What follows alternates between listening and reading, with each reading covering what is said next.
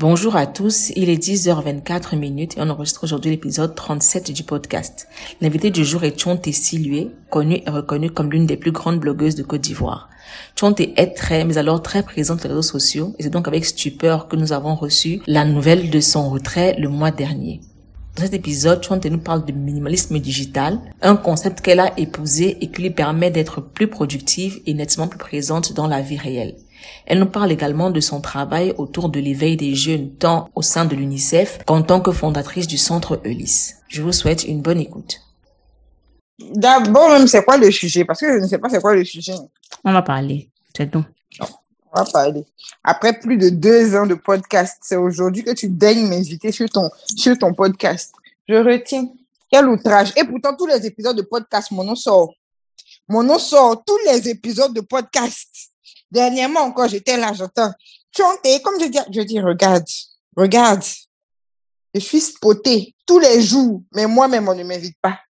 Il n'y a pas de souci. Ou bien c'est parce que chanter, c'est camerounais. Donc, chanter là, tu peux citer dans les podcasts. Il n'y a pas de souci, je suis prête. On peut commencer. En fait, ce que tu n'as pas compris, c'est que tout ce que tu viens de dire là. Je sais. Je, je, sais. Est-ce que je te connais pas? Est-ce que je ne te connais pas? Je sais. Quand j'ai entendu this is now recording. Je dis, hmm, mon cher, continuons. Tout ce que tu as dit là, hmm. je vais me mettre ça. Et ah, pardon, mon mari va dire que je suis venue le déshonorer sur le podcast ici. Pardon. Pardon. Oh, pardon, femme mariée de nous pardonner. On sera comme toi un jour. On attache le cœur okay. l'assemblée. C'est-à-dire que we are working hard. Attaché. Donc, pardon seulement, pardon. Yes. Pardon seulement. Pardon. Mm. Bon, peut-on commencer avec les vraies choses? On peut vraiment commencer maintenant. La première chose dont je veux Mhm. parler Mhm. avant de, avant de démarrer, tu te souviens qu'on a fait le dernier atelier, on avait euh, Christiane, Mhm. Christiane comme participante, et elle m'a dit, elle a remarqué que euh, pour mon podcast, je n'invite que les gens que je connais. So she was like, why? Pourquoi est-ce que tu n'invites les gens que tu connais? Et donc, je lui ai expliqué que c'est à cause de la vibe. C'est-à-dire que la possibilité de pouvoir parler avec une personne et de savoir que la personne va rebondir en fait ce que tu vas lui dire et de savoir que comment toi tu peux rebondir sur ce qu'elle dira. C'est-à-dire qu'il y a une, une, une, certaine vibe quand tu as l'habitude de discuter avec quelqu'un. Vous avez Ouais. déjà des antécédents de, de, de discussion, donc c'est plus simple. So, je vais te poser une question très simple, très très simple. Comment on s'est connus? Comment on s'est connus? Je pense que c'est fort probable que je t'ai découverte sur Twitter. Peut-être, euh, me découvrir. Of course. Tu découvres Of quoi. Pardon, laisse-moi continuer mon récit. Je pense donc que je t'ai découverte sur Twitter. C'est peut-être, peut-être, peut-être par rapport à Mylène, je sais pas, je sais vraiment pas. Mais je pense que je t'ai découverte et j'ai surtout découvert, euh, c'est Selfish, non? Euh, le- C'était le nom, Selfish sur Medium. oui, sur Medium. Donc, je lisais Selfish et je me rappelle particulièrement que j'avais lu un de tes articles où tu disais que tu détestais les fautes. Et donc, quand j'ai lu ça, je me suis dit, mais la dame, si elle dit qu'elle déteste les fautes, pourquoi je vois des coquilles dans ses textes? Donc, naturellement, chaque fois que je voyais des coquilles, je faisais des captures pour t'envoyer. Donc, je pense que c'est comme je pense que c'est comme ça qu'on a vraiment commencé à discuter hein, avec les, les, les captures. J'en Mhm. ai eu ma claque des captures. Je t'ai donné, les, Mhm. les accès à tous mes sites. En fait, c'est la paresse. C'est la paresse.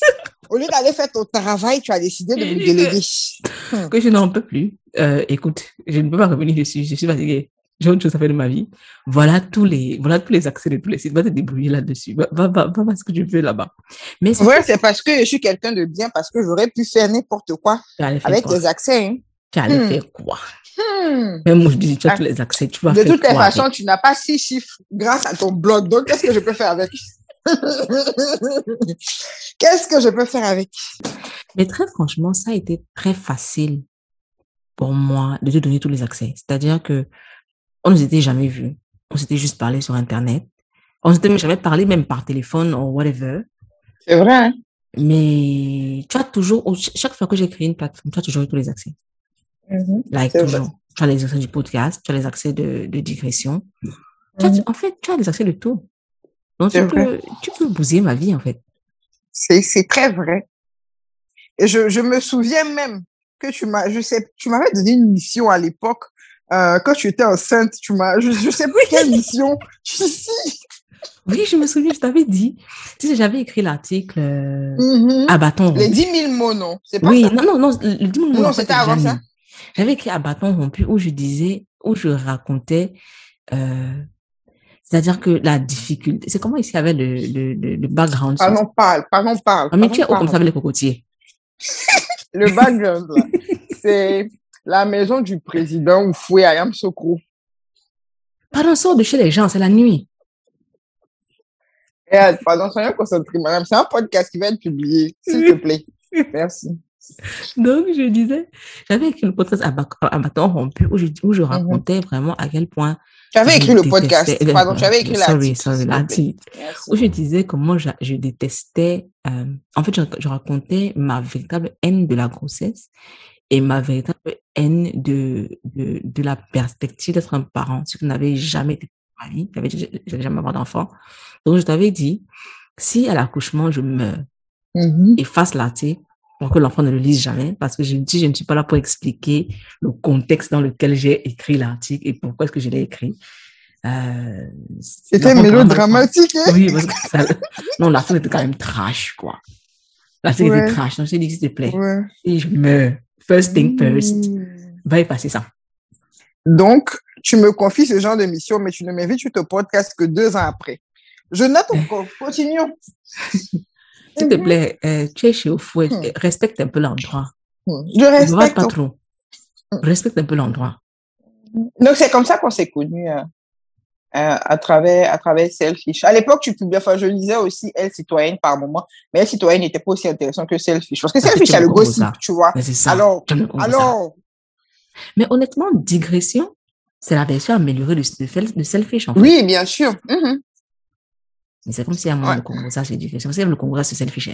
Il y avait le Congo, ça. Je me souviens, j'avais écrit sur une rupture là-bas. Eh, Dieu, ma vie. C'était bien, c'était bien. Mais en tout cas, c'est toujours en ligne. Je vais mettre le lien dans la description de l'épisode. C'est toujours en ligne. Donc là, euh, il faut que le peuple sache que tu nous es revenu très récemment. Tu t'es barré d'Internet, barré des réseaux sociaux, barré de tout, barré de tout, barré d'absolument tout. Euh, toi qui es la reine de Facebook, la reine de Twitter, la reine de LinkedIn et la reine, non, l'impératrice d'Instagram. Qu'est-ce qui s'est passé pour que, oui, j'ai l'impératrice d'Instagram. Qu'est-ce qui s'est passé pour que tu te barres? J'ai vu que tu as lu, j'ai lu ton dernier article sur ton blog où tu parlais de, de ta détox suite à la lecture d'un livre de Cal Newport. So, Mhm. can you tell us more? Ok. Bon, déjà, c'était pas la première fois que je me barrais parce que généralement, depuis 2020, pendant la, le mois de Ramadan, je disparais, euh, donc pendant 30 jours. Mais là, c'était un peu différent parce que quand je disparaissais avant, je n'avais pas vraiment de stratégie de retour. C'était, je disparais, quand je reviens, allez, je, je recommence encore à consommer comme, comme avant. Mais là, quand j'ai décidé de disparaître, c'est vraiment parce que je m'étais rendu compte que j'avais un gros problème avec les, les réseaux sociaux, avec mon téléphone aussi, même de manière générale, parce que j'étais carrément accro. Je pouvais être avec un proche et puis être sur mon téléphone au point de ne même pas entendre ce que la personne en face de moi me dit, tu vois. Donc, je me suis dit, bon, nouvelle année, on va essayer de repartir sur de meilleures bases et on va faire euh, un an, euh, pardon, un mois comme ça, hors réseaux sociaux et voir comment ça se passe. Et en fait, à la même époque, un peu avant de, de me barrer, j'ai un pote avec qui je parle tout le temps de, de, de livres. Euh, Paul Mann, si tu passes par ici, sois salué. Merci. Alors, donc, Paul Mann, en fait, il a découvert Cal Newport avec le livre Deep Walk, tu vois. Et donc, il en a parlé. Mais quand il en parlait, lui, c'était en mode, le livre est bien, mais vraiment, c'était trop long. C'était, je- j'en avais marre. Mais c'était drôle parce que moi, quand je lisais ce qu'il disait sur le livre, je me disais, mais en fait, j'ai vraiment besoin de lire ça, tu vois. Lui, c'était trop, pour lui, il a trouvé trop long parce qu'il avait déjà lu un autre livre, Atomic Habit, qui euh, parlait un peu de, de, de certaines choses qu'il retrouvait dans Deep Work. Donc, raison pour laquelle il trouvait que, bon, Cal Newport était en train d'essayer de le convaincre de la nécessité de travailler en étant très concentré alors qu'il était déjà convaincu. Il voulait juste avoir les stratégies après. Bref, je digresse. Donc, quand j'ai découvert euh, Deep Work, je me suis dit, tiens, je vais aller commander ça. Donc, je vais sur Amazon, je mets Deep Work et je vois euh, dans les suggestions Digital Minimalism. And I'm like, hey, this is actually what I really need. Donc, euh, je, je commande les... Est-ce que j'ai commandé? J'ai pas commandé. J'ai dit à mon époux, Donc, ouais, Seigneur, les femmes mariées alors avec les précisions des époux. Eh, Seigneur. Oui, oui. De parler. J'ai donc dit que je voulais les livres de, de Newport. Donc, c'est lui qui m'a ramené. Euh, et avant que les, les livres n'arrivent, j'ai commencé à, à lire en fait en, en version digitale. Donc, euh, pourquoi ces détails-là Merci de couper au montage. Je sais pas pourquoi je donne tous ces détails. Bref, ce qui est sûr, j'ai donc lu Digital Minimalism euh, et j'ai commencé à le lire en fait euh, juste, je pense que j'ai commencé peut-être début janvier ou fin décembre. Et en fait, c'était parfait parce que dans Digital Minimalism, il recommande également en fait pour assainir notre utilisation des réseaux sociaux de se déconnecter pendant 30 jours. La différence avec ce que je faisais avant, c'est que il te dit comment est-ce que tu dois te reconnecter quand tu reviens. Donc lui, déjà lui, Newport, il n'est sur aucun réseau social, mais il ne te dit pas forcément de faire comme lui parce que certaines personnes en ont besoin quand même. Mais c'est de savoir comment est-ce qu'on peut utiliser de sorte à ne pas être accro. Et donc ce qu'il dit, c'est que quand tu te reconnectes, par exemple, euh, on a tendance, je dis sans désolé, on a tendance à, utiliser les réseaux sociaux en fait euh, en termes de euh, il a il a un terme qu'il utilise um, like any kind of benefit. C'est-à-dire que tu t'assois pas pour te demander en quoi est-ce que ça peut m'être utile. Tu te dis que dès l'instant où ça a une utilité en fait j'utilise. C'est-à-dire que on crée TikTok tout le monde va sur TikTok parce que c'est nouveau. On se dit que oui ça va ça va m'être utile d'une quelconque manière. Il y a Snapchat tout le monde est là-bas. Instagram mais à aucun moment on se demande est-ce que l'utilité en fait euh, est-ce que les avantages pèsent plus lourd dans la balance que euh, les inconvénients du truc? Donc, il te dit, OK, si tu veux réutiliser, assieds-toi calmement et pose-toi vraiment les questions en termes de en quoi est-ce que ça m'est utile, en quoi est-ce que c'est en accord avec mes valeurs et comment est-ce que je dois l'utiliser concrètement? Donc, quand moi, je m'assois et que je revois, je me dis, en fait, les réseaux sociaux, moi, ils me restent très utiles pour promouvoir mon travail en tant qu'entrepreneur social, en tant que blogueuse. Euh, je vends des livres dessus, je fais la promotion des ateliers d'écriture dessus, donc ça m'est vraiment très utile. Mais je n'ai pas besoin d'être constamment connecté pour que ça me soit utile. Parce que quand tu, tu produis du contenu, tu peux produire ton contenu, tu pars, après tu reviens, si tu dois répondre aux commentaires, tu réponds et that's it. Alors que nous, on utilise, on est très souvent en train de, de scroller parce que ça devient un réflexe. En fait, tu prends ton téléphone, directement, tu vas sur l'application.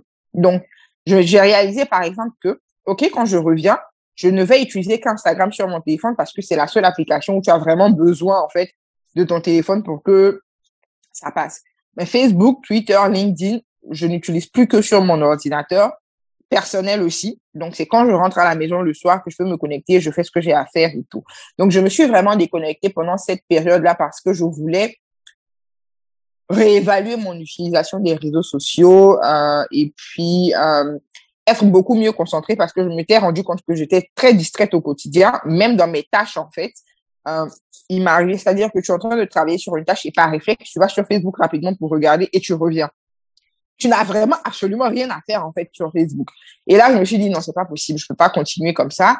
Euh, j'arrivais quand même en fait à, à, faire mon travail comme je le devais, mais je n'étais pas satisfaite amplement parce que je trouvais que, enfin, c'est grave en fait. Tu perds ton, tu perds ton autonomie et c'est ce qu'il dit même dans le livre. On perd vraiment notre autonomie avec les réseaux sociaux parce que tu réalises pas en fait comment tu peux être là comme ça et c'est comme si c'est une drogue. C'est c'est vraiment une drogue. Euh, c'est comme quelqu'un qui est qui, qui prend bah qui prend de l'amphétamine je sais pas quoi où tu ressens vraiment ce besoin en fait d'aller sur le truc. Donc je me suis dit c'est pas possible, allez détox. Voilà un peu. Qu'est-ce qui t'a manqué quand tu es parti hmm, Honnêtement, j'ai une amie qui a commencé à publier des recettes de nourriture sur Instagram, genre qui, a, qui est devenue un food un food content creator. Donc, ces recettes me manquaient, par exemple. Euh, il y a une, humoriste égyptienne que je suis depuis quelques, quelques temps aussi, par exemple, dont j'aimais bien regarder les vidéos.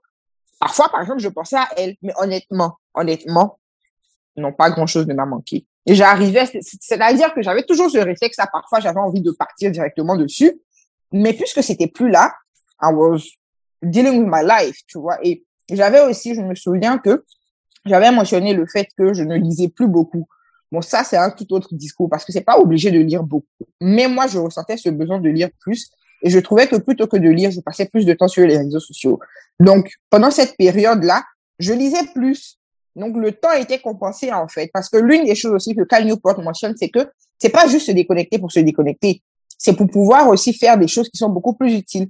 Parce que si tu ne, tu ne, tu ne mets pas des choses utiles dans le, dans ton temps, c'est-à-dire si tu ne, comment je dirais ça, si tu ne remplis pas ton temps avec des choses utiles, naturellement, tu seras dirigé vers les choses qui ne, qui ne le sont pas. Donc, vu que je lisais, bah, les autres choses ne me manquaient pas, en fait, parce que franchement, j'ai kiffé, hein. j'ai kiffé les livres que j'ai lus en, en, janvier. Et j'ai lu un Audience of One parce que je suis allée lire un de tes articles où je en parlais. Donc, j'ai lu. Franchement, c'était trop bien. C'est, oh, pardon, pardon. Je l'ai lu, hein. Mais je dois te dire que je n'ai pas été aussi, bon, je sais pas si tu étais impressed, toi, parce qu'il avait énormément de citations d'autres auteurs, en fait. Donc, je dis, bon, mon gars, tu as fait une collection des, des, des, des knowledge des autres, en fait, pour venir mettre. C'était pas mal, mais c'est pas le livre que je dirais, euh, c'est pas Newport, ni Malcolm Gladwell. Mhm. Audience of One, c'est vraiment, en fait, il, il, il, tire des citations de son podcast. Mhm. C'est beaucoup plus ça, ce qu'il fait. Moi, ce que j'ai, je pense que Audience of One, c'est un peu comme euh, Chanson douce de Leila Slimani. C'est-à-dire que c'est le livre qui n'est pas intéressant. Mhm. C'est le livre qui est important quand tu es à un moment précis où ça peut t'apporter quelque chose. Oui. Tu vois. Donc, Audience of One, je l'ai lu à un moment où j'avais besoin de le lire. C'est-à-dire que je l'ai eu pendant des années, il sur, sur une de mes étagères. Mais à un moment donné, j'ai eu besoin de lire Audience of One. Euh, C'était la période où j'étais vraiment frustrée de ne pas gagner d'argent mm-hmm. par rapport à tous les efforts. En fait, je me disais, mais en fait, je prends tellement de temps pour ce truc. Euh, maybe it's time for me to think about money. Et j'étais obsédée. Et lire Audience of One m'a fait comprendre que ce n'est pas ça l'essentiel. Tu vois, il y a par exemple un mec dont il parle, euh, qui est un auteur à succès, mais qui a un boulot qu'il refuse de quitter parce qu'il dit qu'il ne veut pas que son, son, ses livres deviennent son gagne-pain, sinon ça va travestir euh, euh, euh, son travail. Ou alors il parle même de son propre père, euh, Srinivas Rao, son propre père. Qui adorait faire la photo. Qui adore la photo, mais qui ne veut pas en faire quelque chose de, de professionnel ou bien de connu il veut, il fait ça pour sa vie, son, voilà, c'est pour lui, quoi. Autre question que je veux te poser, c'est quand tu es revenu sur les réseaux sociaux, comment tu t'es senti? Quelle était, quelle était l'ambiance? Quelle était l'atmosphère? Ah, c'est parce que je t'ai déjà dit. Ah, ça m'intéresse. Le peuple doit savoir. Yeah, I was a little bit overwhelmed, euh, surtout sur Instagram.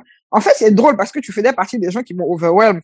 Parce que quand je suis revenue, en même temps, je vois Befoun est en train de faire une, un, un, un, live. Du coup, j'ai ouvert le live. Je crois que j'étais avec Nina Finance. J'ai ouvert le live. J'ai fait, je crois que j'ai fait Hello or something like that. J'ai regardé après, I was like, hey girl, bats-toi. Parce que, honnêtement, je sais que je suis venue juste dessus parce que j'aime vous écouter. J'aurais aimé vous écouter, tu vois. Mais j'avais pas besoin de ça en ce moment précis, en fait, parce que fallait que j'aille en douceur. Et il y avait plein, plein d'informations tout d'un coup en même temps. I was like, mm, mm, mm, mm. Take it slowly. Donc, euh, c'était un peu overwhelming.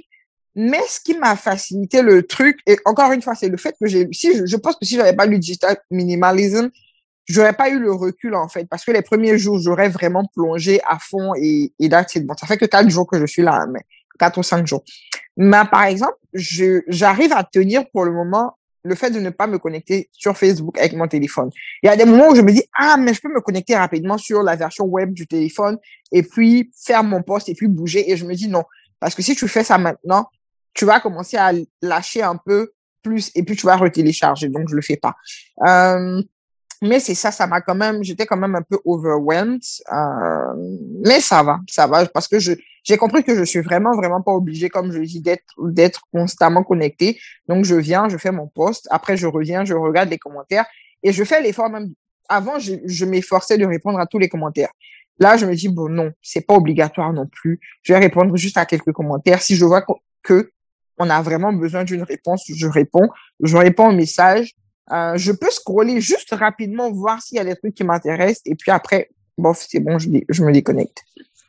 Tu sais, j'ai vécu la même chose quand j'ai quand je suis partie d'Instagram, parce qu'au final, Instagram, c'est le seul réseau social que j'utilise. Euh, Facebook, je l'utilise parce que pour le travail, quoi, pour gérer les, les contenus de l'organisation. J'ai besoin de mon compte, mais il est abandonné depuis 2018, je pense. Hum, Twitter également, totalement abandonné. Donc, je ne suis que sur Instagram, sauf que ça peut te prendre plus de temps que tous les autres réseaux sociaux. Parce que c'est du contenu visuel qui est, les gens s'apprêtent un petit peu, quoi, pour faire ce contenu-là. Donc, tu restes devant toute la journée. Donc, quand je me suis barrée, euh, ça ne m'a pas manqué, mais du tout.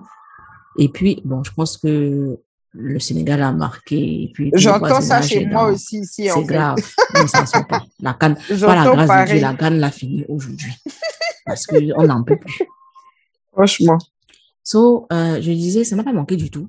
Et puis, euh, comme toi, je lisais beaucoup plus. C'est-à-dire que quand j'avais mon téléphone, sur mon téléphone, je suis abonnée en fait au New York Times, à The Atlantic, sur un Mediapart et à d'autres d'autres d'autres euh, journaux. Euh, donc, quand je prends mon, téléphone, je, je, lisais en fait. quand je téléphone, je lisais des articles super intéressants, super édifiants. Et quand je suis revenue, I was overwhelmed parce que en fait, j'ai deux comptes Instagram j'ai le compte Instagram que, que, que j'utilise et j'ai mon mhm. ancien compte que j'utilisais à l'époque où j'étais euh, fan de, de, de tout ce qui était cheveux naturels. Donc, je suis beaucoup de dames qui font dans les cheveux. Mhm. C'est un compte où je ne poste absolument rien du tout. Je vais juste regarder. Et puis, je, it was too much information quand je suis revenue. C'était genre, j'avais trop de la vie des gens devant moi. C'était, it, it was a lot. C'est-à-dire que euh, tel dans sa cuisine, tel dans sa chambre, tel dans son bureau, tel dans... It mhm. was a lot. Donc, ce que j'avais fait, c'est que j'avais déjà une follow, plein de gens. Mm-hmm. Parce que je me suis dit, mm-hmm. bon, il y a des gens que tu suis parce que tu les as suivis, puis tu as oublié de les, oui, follow. C'est vrai. À tous les coups, quand tu passes leur contenu, tu, tu traverses, tu dis, bon, mais tu ne follow pas. Et puis, le deuxième truc aussi, c'est que j'ai cessé, tu sais, quand tu regardes les stories, de regarder les stories sans t'arrêter. Tu mm-hmm. vois, genre, tu, tu regardes tel, ça finit, tu passes à tel, ça finit, tu vois. Non. Maintenant, je regarde les, les stories de manière intentionnelle. C'est-à-dire que je vais chercher ta story, je la regarde et puis je sors. Et si je veux regarder la story de quelqu'un d'autre, je sors et puis je. Mais depuis que j'ai j'ai j'ai réinstallé Instagram et que j'ai recommencé, je mm-hmm. lis nettement moins. Mm-hmm. Je lis nettement moins sur mon téléphone parce que comme tu dis le réflexe, c'est vraiment d'aller sur Instagram et et c'est un réel problème et la manière dont tu le présentes me fait comprendre que je dois lire ce livre là euh, pour euh, pour euh, pour je pense que ça va m'aider en fait je pense vraiment que ça va m'aider. Une chose aussi que j'ai faite, parce que j'ai fait une semaine sans WhatsApp. Et c'était vraiment la première fois que j'ai supprimé WhatsApp de mon téléphone depuis que j'ai l'application. Parce que WhatsApp, WhatsApp c'est beaucoup plus encore euh, intégré en fait notre quotidien. Et donc, tu n'as pas l'impression que c'est un réseau social, mais en vrai, c'est un réseau social. Aujourd'hui, en tout cas, avant, on pouvait dire c'est juste une application de messagerie, mais maintenant, c'est un réseau social avec les stories surtout. Et du coup, moi, généralement, que ce soit pendant le mois de Ramadan ou janvier, quand je me déconnecte des autres réseaux sociaux, je passe beaucoup plus de temps sur WhatsApp naturellement. Donc, pendant que je lisais toujours le livre, hein, j'étais vers la fin du livre et j'ai réalisé que, mais en fait, je fais ma détox là, mais je suis sur WhatsApp et du coup, ça, la détox n'est pas complète. Donc, du coup, je suis, j'étais en congé, donc je dis, bon, pendant cette période de congé, c'est vrai que pour le boulot, j'en ai besoin. Donc, je vais me déconnecter juste, en fait, pendant une semaine, le temps de reprendre le boulot. Et c'était trop bien. Franchement, c'était trop bien. L'une des choses que j'ai réalisées, c'est que si c'est important, les gens vont m'appeler. Donc, euh, c'est vrai qu'avant, je disais, moi non plus, j'aime pas trop les appels, mais je me suis dit, non, non, non, si c'est vraiment important, les gens vont m'appeler. Et si je ne suis pas sur WhatsApp, ils vont m'envoyer des messages. Si c'est pas important, ça veut dire que je suis pas obligée de répondre dans l'instantané et, enfin, de, de bousiller tout ce que je suis en train de faire juste parce que j'ai le réflexe d'aller sur, sur WhatsApp.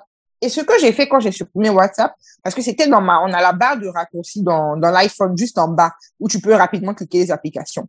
Donc, j'avais WhatsApp en bas. Quand j'ai supprimé, j'ai mis l'application de Books, de Apple Books. Donc, mon réflexe, puisqu'avant, mon réflexe, c'était j'ouvre le téléphone, je clique directement sur euh, l'application de WhatsApp. Donc, maintenant, mon réflexe, dès que j'ouvre, je clique sur Books. Et c'est trop drôle, en fait, parce que c'est même pas pour dire que c'est, c'est pas réfléchir en me disant, je vais aller lire forcément. C'est mhm. juste que comme par réflexe, je clique sur ce côté du téléphone, je clique. Et puis quand je t'assume, je dis, ah tiens, ok, donc je vais lire. Et donc, ça fait que je lis beaucoup plus parce que je, je lis vraiment, j'essaie vraiment de lire beaucoup plus euh, sur mon téléphone. Avant, je luttais, je disais non, papier uniquement. Mais maintenant, ce que je fais, c'est que j'ai le livre papier et j'ai le livre numérique également. Voilà, donc je j'alterne. Tu peux avancer. Et ça m'aide. Voilà, exactement. Ça, c'est une, ça, c'est une très bonne, ça, c'est une très bonne, Paye-moi, paye-moi, paye-moi, paye-moi. Mais en fait, moi, WhatsApp, euh, ne, ne me, pour moi, c'est pas un problème parce que je ne regarde jamais les statuts. Mhm. Like, jamais. Mhm. J- Genre, genre, jamais. Et je suis la meuf qui ne répond jamais aux messages. Genre, je réponds, si je reçois le message de 15 personnes, je répondrai à deux personnes. Honnêtement, parce que voilà, sinon tu passes ta journée là à discuter avec des oui. gens, machin. Euh, vraiment, c'est pas possible. Et il y a des gens qui t'écrivent pour rien, en fait. Ouais. Tu vois. Et puis, c'est pas tout message qui a besoin de réponse. Il y a des messages qui sont des informations. God, God. Mais C'est pareil ici, oh, c'est J'entends plus pareil. rien. C'est pareil. Mais c'est Je juste pas suppose que le. Sénégal a gagné ou bien le match n'est pas encore fini. Je sais même pas. Non, là, là, le Sénégal a gagné. Ça, c'est ce que j'entends là. Tu sais, Oui, j'entends pareil, hein. Voilà, pareil, comme là- si là, on est au Sénégal gagné, ici. Je pense que demain, euh, Ah. les bureaux seront vides. Euh, Hmm. Les gens seront off parce que la Hmm. Mais c'est drôle, parce qu'actuellement, le... c'est c'est drôle parce qu'actuellement, le Cameroun et la Côte d'Ivoire sont très ennemis, là. En fait, c'est tout ça qui me, qui, qui me, qui m'épuise. Les gens s'énervent comme ça pour, ba- pour le ballon. En fait, je ne comprends pas. Ça m'épuise. Ça m'arrange pas trop parce que les mambos sont, sont au Cameroun et j'ai besoin de continuer à manger les mambos. Donc, euh, franchement, Non, les cris là, les cris là, honnêtement, je pense que c'est les cris oui, je pense aussi parce que ça continue ici aussi. Ouais, c'est grave. Ça veut dire que Mhm. de- là, là, là, tout le monde sera dehors. Si les gens sont, sont, sont dehors, là, qu'ils rentrent chez eux, parce qu'il y aura des embouteillages de malades. Anyway, je disais quoi? Je disais, il y a des messages qui sont des messages d'information. C'est-à-dire que on t'informe d'un truc. And you don't need to answer. Et les gens Ouais. s'offusquent parce que j'ai pas répondu. Mais en fait, il y a Oui, oui. de réponse, tu vois. Mhm, Et puis, mhm. WhatsApp aussi a ce truc-là où, parce que tu es joignable, tu dois être joint. Et comme tu dois être joint, tu dois être disponible. On ne comprend pas, genre, genre, je te fais un message et tu ne m'as pas encore répondu. D'où j'ai une live? De faire comment? Je, je- voilà, je ne peux pas. Je, réponds quand il peut répondre, quand il peut répondre, ne réponds pas. Aujourd'hui, par exemple, j'ai fait le rappel. Euh, Il y a des gens qui m'ont envoyé le message depuis lundi. J'ai pas, j'ai pas, j'ai pas. Donc, ce que je fais généralement, c'est que quand, quand, quand j'ai un million, euh, quand j'ai déjà un million, j'ai par exemple ton message, je t'appelle. Mhm. Genre, peut-être une semaine après, je t'appelle pour, pour catch up. Parce que je me suis dit, voilà, j'ai eu ton message et tout, j'ai pas répondu. Donc, te répondre après une semaine, c'est un peu irrespectueux, tu vois. Donc, je t'appelle pour qu'on puisse, euh, euh, discuter rapidement, pour, pour- te dire que je suis encore en vie. Mais, mais ça, c'est vraiment pour les gens importants. Si ce n'est pas important, work. Par contre, revenons sur les réseaux sociaux. Toi, j'étais très énervée, en fait, par ton utilisation des réseaux sociaux parce que tu publiais euh, de très longs posts dessus Mhm. qui avaient valeur d'article et qui n'étaient pas sur ton blog. Donc, tu te focalisais beaucoup plus sur les réseaux sociaux et ton blog était abandonné. Like, why? Quelle était la réflexion derrière? Ok. Donc, euh, déjà, moi, pourquoi je publiais de très longs textes sur les réseaux sociaux? Parce que moi, ma, logique, c'était, mon objectif, c'est que mes textes soient utiles au maximum de personnes. Personnellement, c'était I don't care about people coming on my blog or not. Si mon contenu est utile au maximum de personnes, c'est le plus important. Et de manière générale, les gens ne cliquent pas souvent sur les liens sur Facebook. Le même article, tu le mets en entier sur Facebook, ils vont le lire jusqu'à la fin. Mais c'était beaucoup plus difficile de faire ce petit pas secondaire pour aller sur le blog. Bon, peut-être qu'il y en a même qui ont les passes sociaux. Les passes sociaux, ça ne prend que les réseaux sociaux. Donc, tu ne peux pas aller ailleurs. Donc, je me suis dit, bon, moi, tout ce que je veux, c'est que les gens me lisent. Peu importe où ils vont me lire, c'est pas le problème, qu'ils me lisent. Euh, ensuite, je publiais souvent sur les réseaux sociaux, mais je publiais également le même texte sur le blog. En tout cas, au début, c'est ce que je faisais. Sauf qu'arrivé à un moment, mais mon contenu sur les réseaux sociaux était tellement informel que je n'avais pas l'énergie de venir en fait le polir pour pouvoir le publier sur mon blog ensuite. Donc, quand je lisais, en tout cas dans l'un des livres, je ne sais pas si c'était euh, Digital Minimalism ou si c'était un Audience of One, il a, l'un des auteurs en tout cas a, mis l'accent sur le fait que, ou peut-être même que c'était une référence, ou peut-être que c'était une référence plutôt qui était dans le livre de, de Newport, d'un d'un article de quelqu'un d'autre, où la personne disait que le fait de publier en fait beaucoup sur les réseaux sociaux a downgrade la qualité de son contenu. Et donc, le fait que bah, là, c'est instantané et tout, il postait beaucoup plus sur les réseaux sociaux, mais il ne prenait plus le temps d'écrire quelque chose vraiment de, comme je dis là, de bien poli, qui allait partir sur, enfin, même si c'est un livre ou bien un article à, publier dans un journal, des choses de ce genre. Et j'ai réalisé que, mais en fait, c'était la même chose. Parce que par paresse, finalement, je ne publiais plus du tout euh, sur mon blog, même si le contenu sur réseaux était de qualité, mais c'était pas le genre de contenu, en fait, que j'aurais mis directement comme ça sur mon blog sans réécrire. Et là, je me suis dit, pendant cette période de détox, je me suis dit, ah non, finalement, si je dois publier surtout les articles qui parlent de livres, parce que c'est vraiment ça la base de mon blog, je dis à partir de maintenant, je vais d'abord publier l'article sur mon blog. Et si je veux après, je peux le publier en entier sur les réseaux sociaux. Mais sinon, pour le moment, le dernier article, par exemple, je l'ai publié que sur la page Facebook de mon, de mon blog et j'ai mis juste le, le lien, quoi. J'ai mis des, un extrait et le lien. Ben, les gens sont partis lire quand même. Et je l'ai même pas encore publié sur ma page personnelle, j'ai juste repartagé. Donc, pour dire que euh, c'est quelque chose que j'ai reconsidéré, mais je l'ai pas reconsidéré en me disant que je veux juste attirer du monde sur mon blog.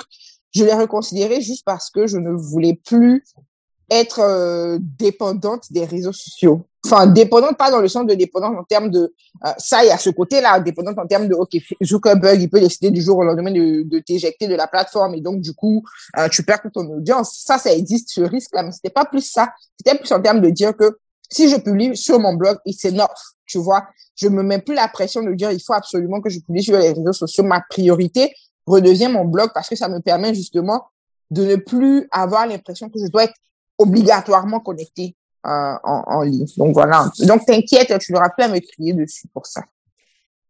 Je ne, en fait, je pense qu'on en a déjà parlé. Mm-hmm. Le fait d'être plus présent sur les réseaux sociaux que sur, que sur ta plateforme personnelle, parce qu'effectivement, c'est un risque qu'on t'éjecte. Et si on t'éjecte, euh, voilà.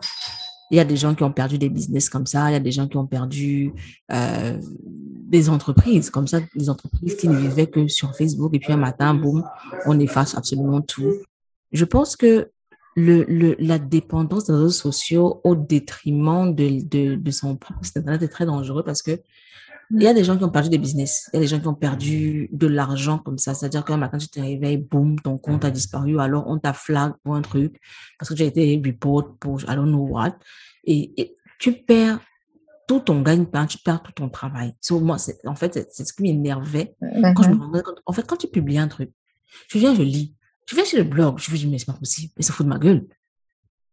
Pourquoi ce n'est pas sur le blog? C'est-à-dire que, et comme tu dis, quand tu prends l'habitude d'écrire sur les réseaux sociaux, tu écris avec, c'est tellement informel que ça downgrade même ton niveau. C'est-à-dire que non seulement ça met en danger ta plateforme, mais ça met en danger même la qualité de ton travail en réalité. Et c'est tout ça. Moi, je voulais te tuer, en fait.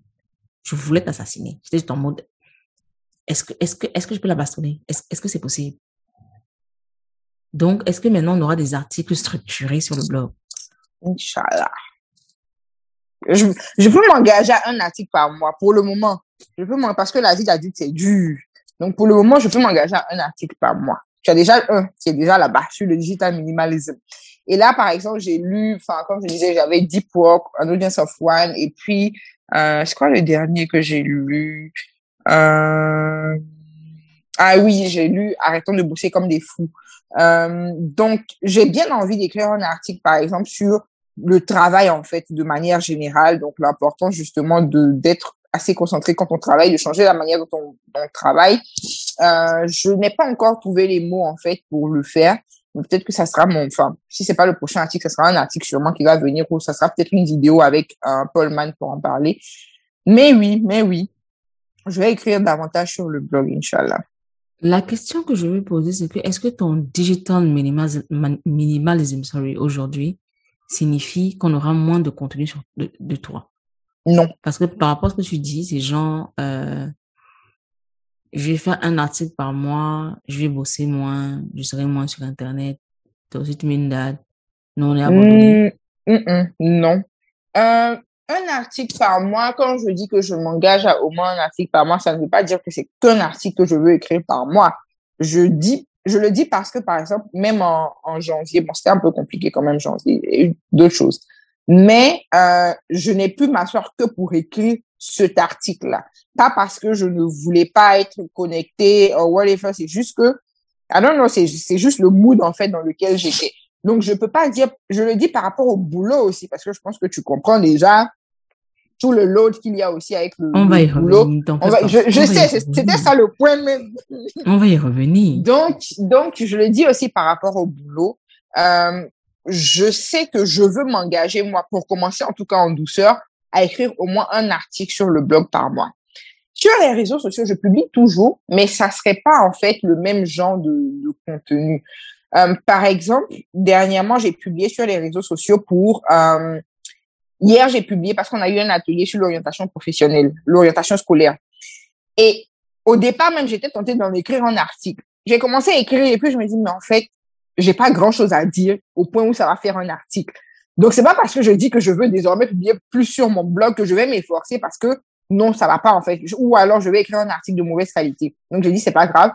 Parce que mon objectif, c'était juste de dire aux gens, voilà une activité qu'on a organisée en me disant que ça peut inspirer d'autres personnes à organiser ce genre d'activité dans leur communauté et aussi en même temps leur dire qu'on va faire ça tous les premiers samedis du mois. Donc, ils ont l'information. Pas besoin d'aller sur le blog pour ça. Peut-être qu'après une série euh, d'ateliers, je vais ressentir le besoin de faire un article très détaillé qui explique aux gens, si vous voulez faire ce genre d'atelier, voilà comment vous pouvez le faire. Ça ne coûte pas grand-chose. Répliquez ça chez vous. Là, je peux m'asseoir et prendre le temps d'écrire un article. Donc, ce qui veut dire que je vais continuer à, à, produire du contenu parce que c'est pas la, c'est pas forcément, même si la, la création de contenu prend du temps aussi, ça prend du temps, mais c'est pas forcément ça qui me faisait passer beaucoup de temps sur Internet. C'était le fait que je scrollais, en fait, et que je regardais la vie des gens alors que je n'en avais absolument pas besoin. Donc, c'est tout. Et pardon, je vais moins raconter ma vie aussi, par exemple, tu vois. Voilà. Voilà. Ça, j'aime, ça, j'aimerais qu'on en parle. Mhm, mhm. J'aimerais qu'on en parle. J'ai vu Euh, ça, j'ai vu ça, je sais pas si c'est dans ton article ou bien si c'est si c'est dans le podcast que tu le disais où tu avais l'impression que tu étais devenu le contenu de ton de ton compte Instagram. Ouais. Oui, Mhm. j'aimerais qu'on en parle, justement. Euh, tu es l'une des personnes qui blogue sur elle. C'est-à-dire que tu blogues sur toi, tu blogues sur tes réflexions, tu blogues sur le contenu que tu consommes.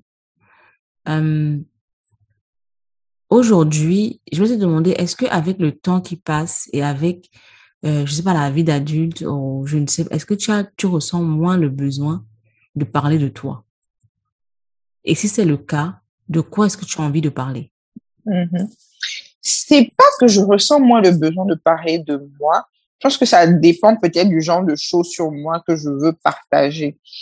Euh, j'ai beau parler de moi, après c'est ce que je dis, j'étais très consciente que ça ne veut pas dire que je disais absolument tout sur moi. Parce qu'il y a vraiment des choses que le public ne savait pas, tu vois. Un peu Mais comme le mariage qui est tombé sur nos têtes. très bien, très bien. On nous a caché le gars du début à la fin, on apprend un jour, je suis mariée. Exactement.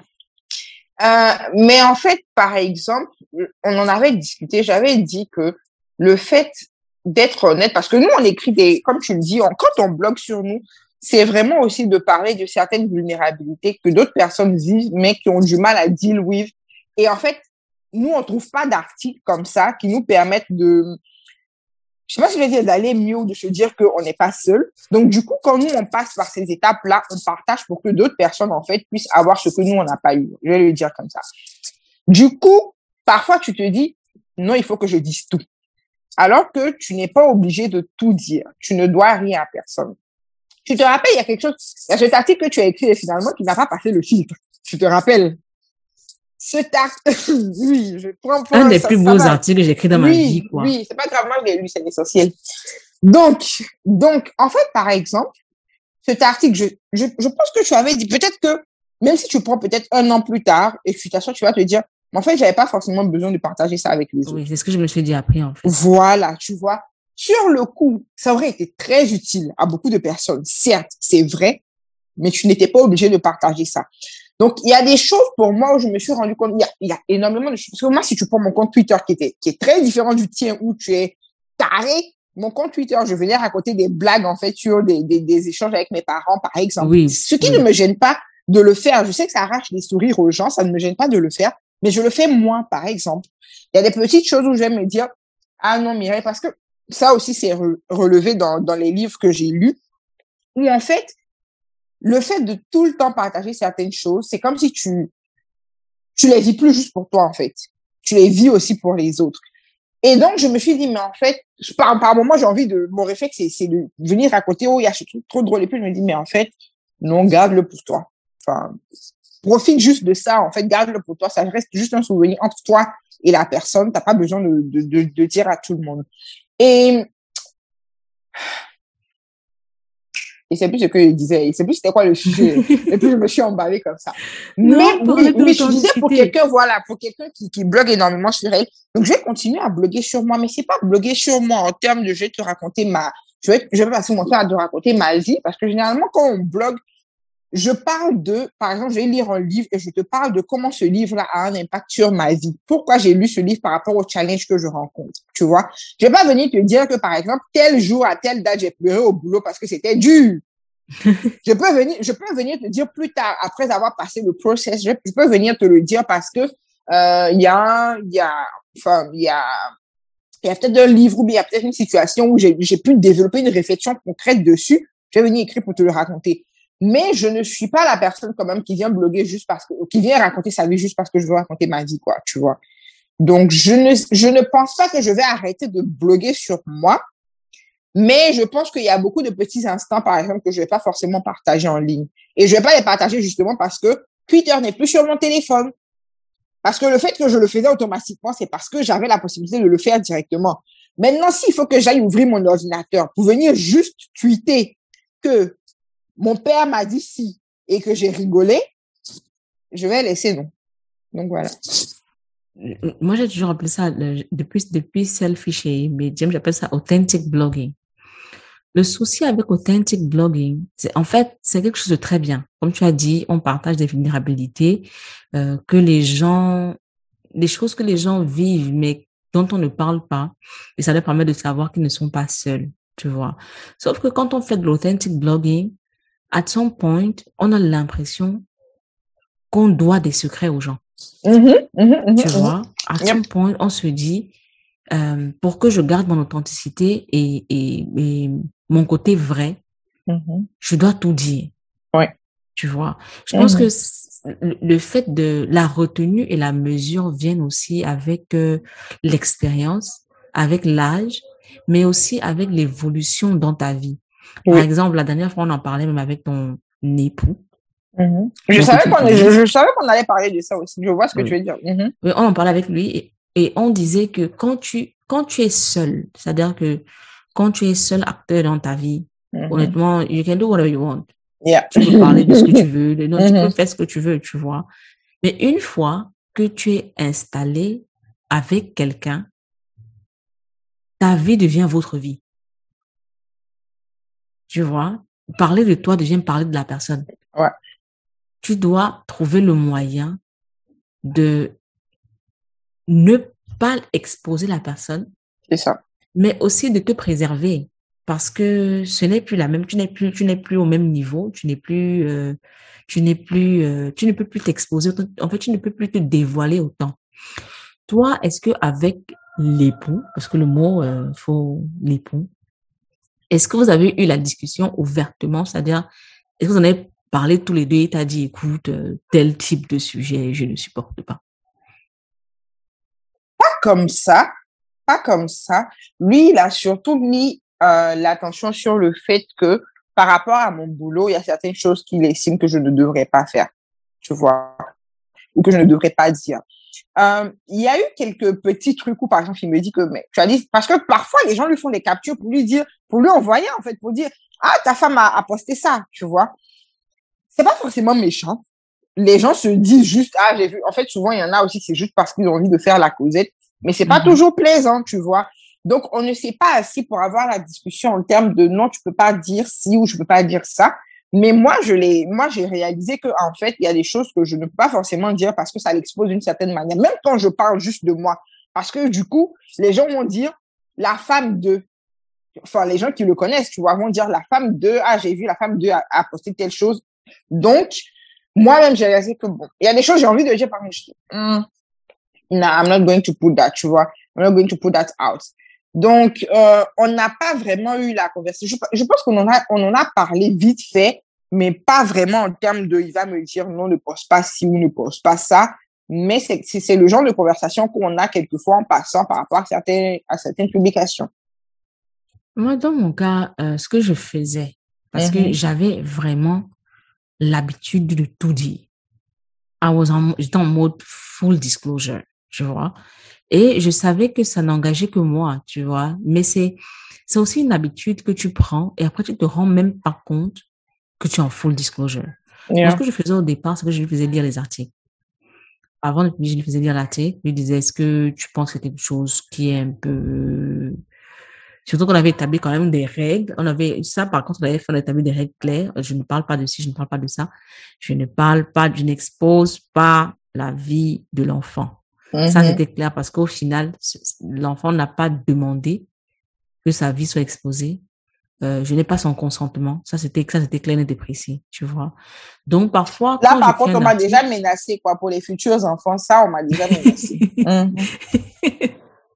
Donc, euh, pour, euh, pour le, quand, quand, quand j'écris un truc et que je me, j'ai l'impression de aller un peu loin, je lui fais lire le truc. Genre, est-ce que tu penses que c'est un souci? Est-ce que tu penses que c'est ceci? Mais je dois avouer que euh, c'est pas toujours facile parce que j'ai l'impression de censurer. Je vois, il y a des choses que, tu lui partager, un peu comme l'article dont, dont, dont, dont on a parlé tout à l'heure. Euh, cet article me tenait vraiment à cœur, mais c'est vrai qu'au final, je m'étais que, qu'un acteur secondaire de l'histoire. Tu vois, c'était pas mon histoire, c'était juste mon rapport à l'histoire de quelqu'un. Tu vois, donc ça, c'était un peu chaud. Du coup, il y a souvent ce, ce, ce, ce, ce, ce sentiment d'autocensure et ça peut même aller plus loin parce que tu te dis, quand tu écris ça, tu te dis, oh non, finalement, j'en parle pas. Oh non, finalement. Et puis, tu n'écris plus rien, tu vois. Tu n'écris plus rien, tu ne parles plus de rien. Euh, mm-hmm. je me suis rendu compte, par exemple, aujourd'hui, que je parle beaucoup du passé. C'est-à-dire que je parle, quand je, je, j'écris un article, peut-être quand je veux relever une situation, euh, je parle beaucoup de, du passé, c'est-à-dire des expériences dans le passé. De tes ex. Voilà, ce qui n'est pas très plaisant pour, euh, on peut imaginer, voilà, mais. toi, toi. on peut imaginer, mais mm-hmm. je cherche encore l'équilibre. Ce n'est pas, ce n'est pas, ce n'est pas simple, tu vois.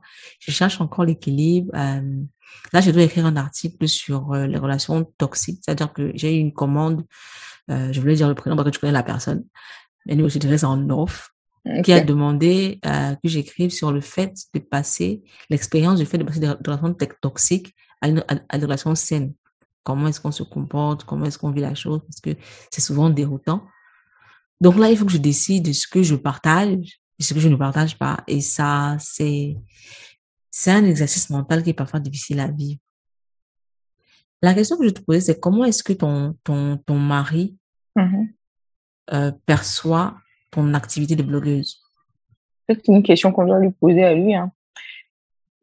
Je, ne saurais, je ne saurais le dire parce que tu sais, il y a une différence entre... Et je pense que tu as vécu un peu la, la, même chose parce que euh, ton mec, comme tu l'appelles, non? Ton mec... c'est mon mec. Mon mec. Mm. En fait, non, cette conversation m'embarrasse. Parce que quand on va finir là, les gars, ils vont écouter. Ça, ça, ça, ne me plaît pas trop, en fait. Tu vois, c'est le genre de choses qu'on peut se dire.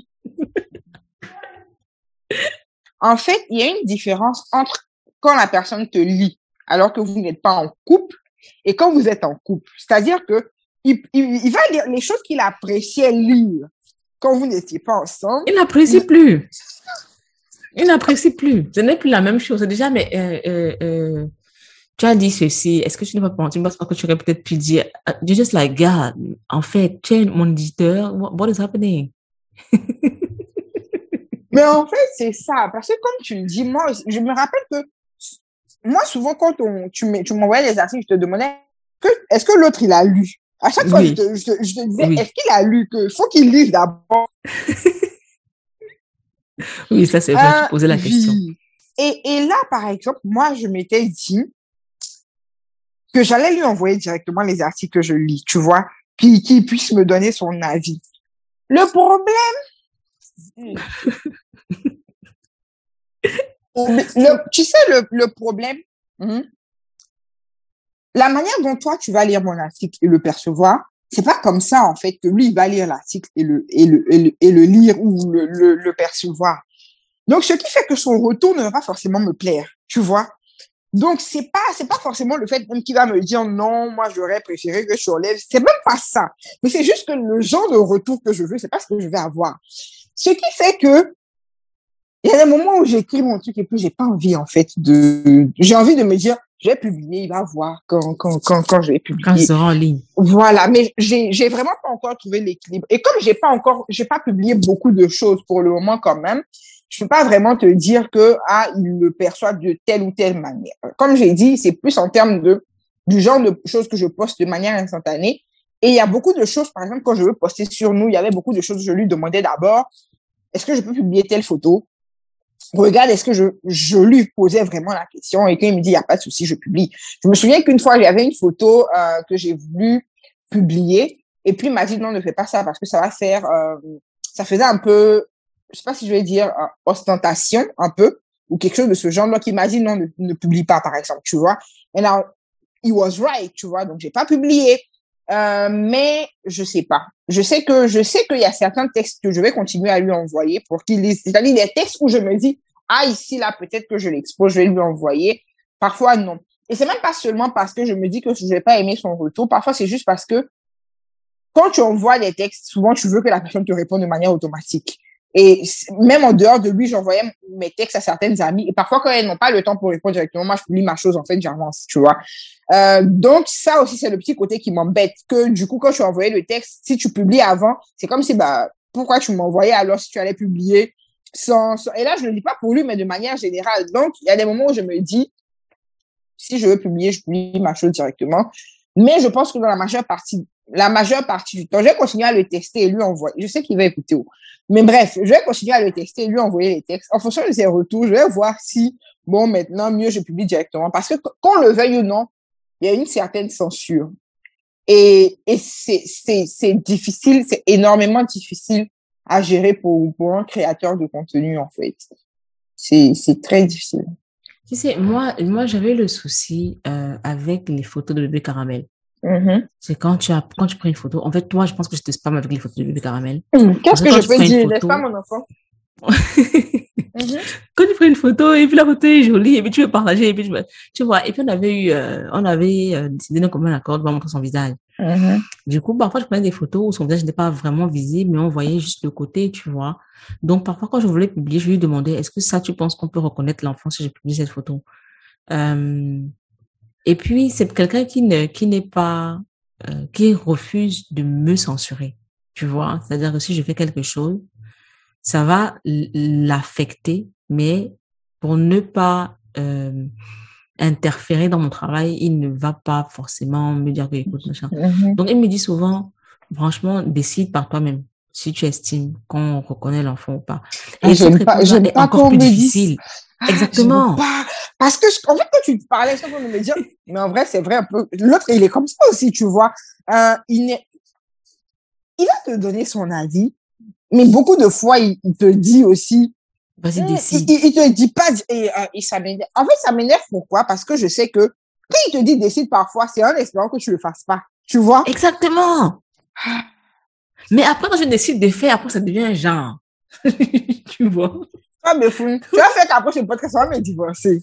Tu vas me divorcer, je prends mes bagages, je viens chez toi. Je viens chez toi. OK. Il y a la place. Viens. Il y a de la place pour toi. D'accord. Viens? Hmm. Donc, donc, au final, ce que j'ai décidé, c'est que je Mhm. ne poste plus de photos de bébé caramel. Oui. Uniquement, c'est-à-dire que uniquement si l'enfant est de dos. Mhm. Ou alors, je poste ça en, tu sais, les stories privées où il y a que certaines personnes qui ont déjà Oui, oui, oui. Mhm. qui, avec qui je peux partager les photos. Mais, parce qu'en fait, je pense que c'est, quand même une, c'est, c'est lourd de te dire, décide. Parce que c'est pas comme un piège. Tu vois, genre, est-ce qu'elle a bien compris ce qu'on s'était dit ou bien, jusqu'où elle peut aller? Genre, décide, décide. Après, tu publieras genre, ah, ah, donc, tu vois donc que tu es capable de nous exposer parce que, so, c'est, it's, it's, it's a little bit tricky. So, non, non, non, non, non, je ne veux pas, je ne veux pas, je ne veux pas les soucis.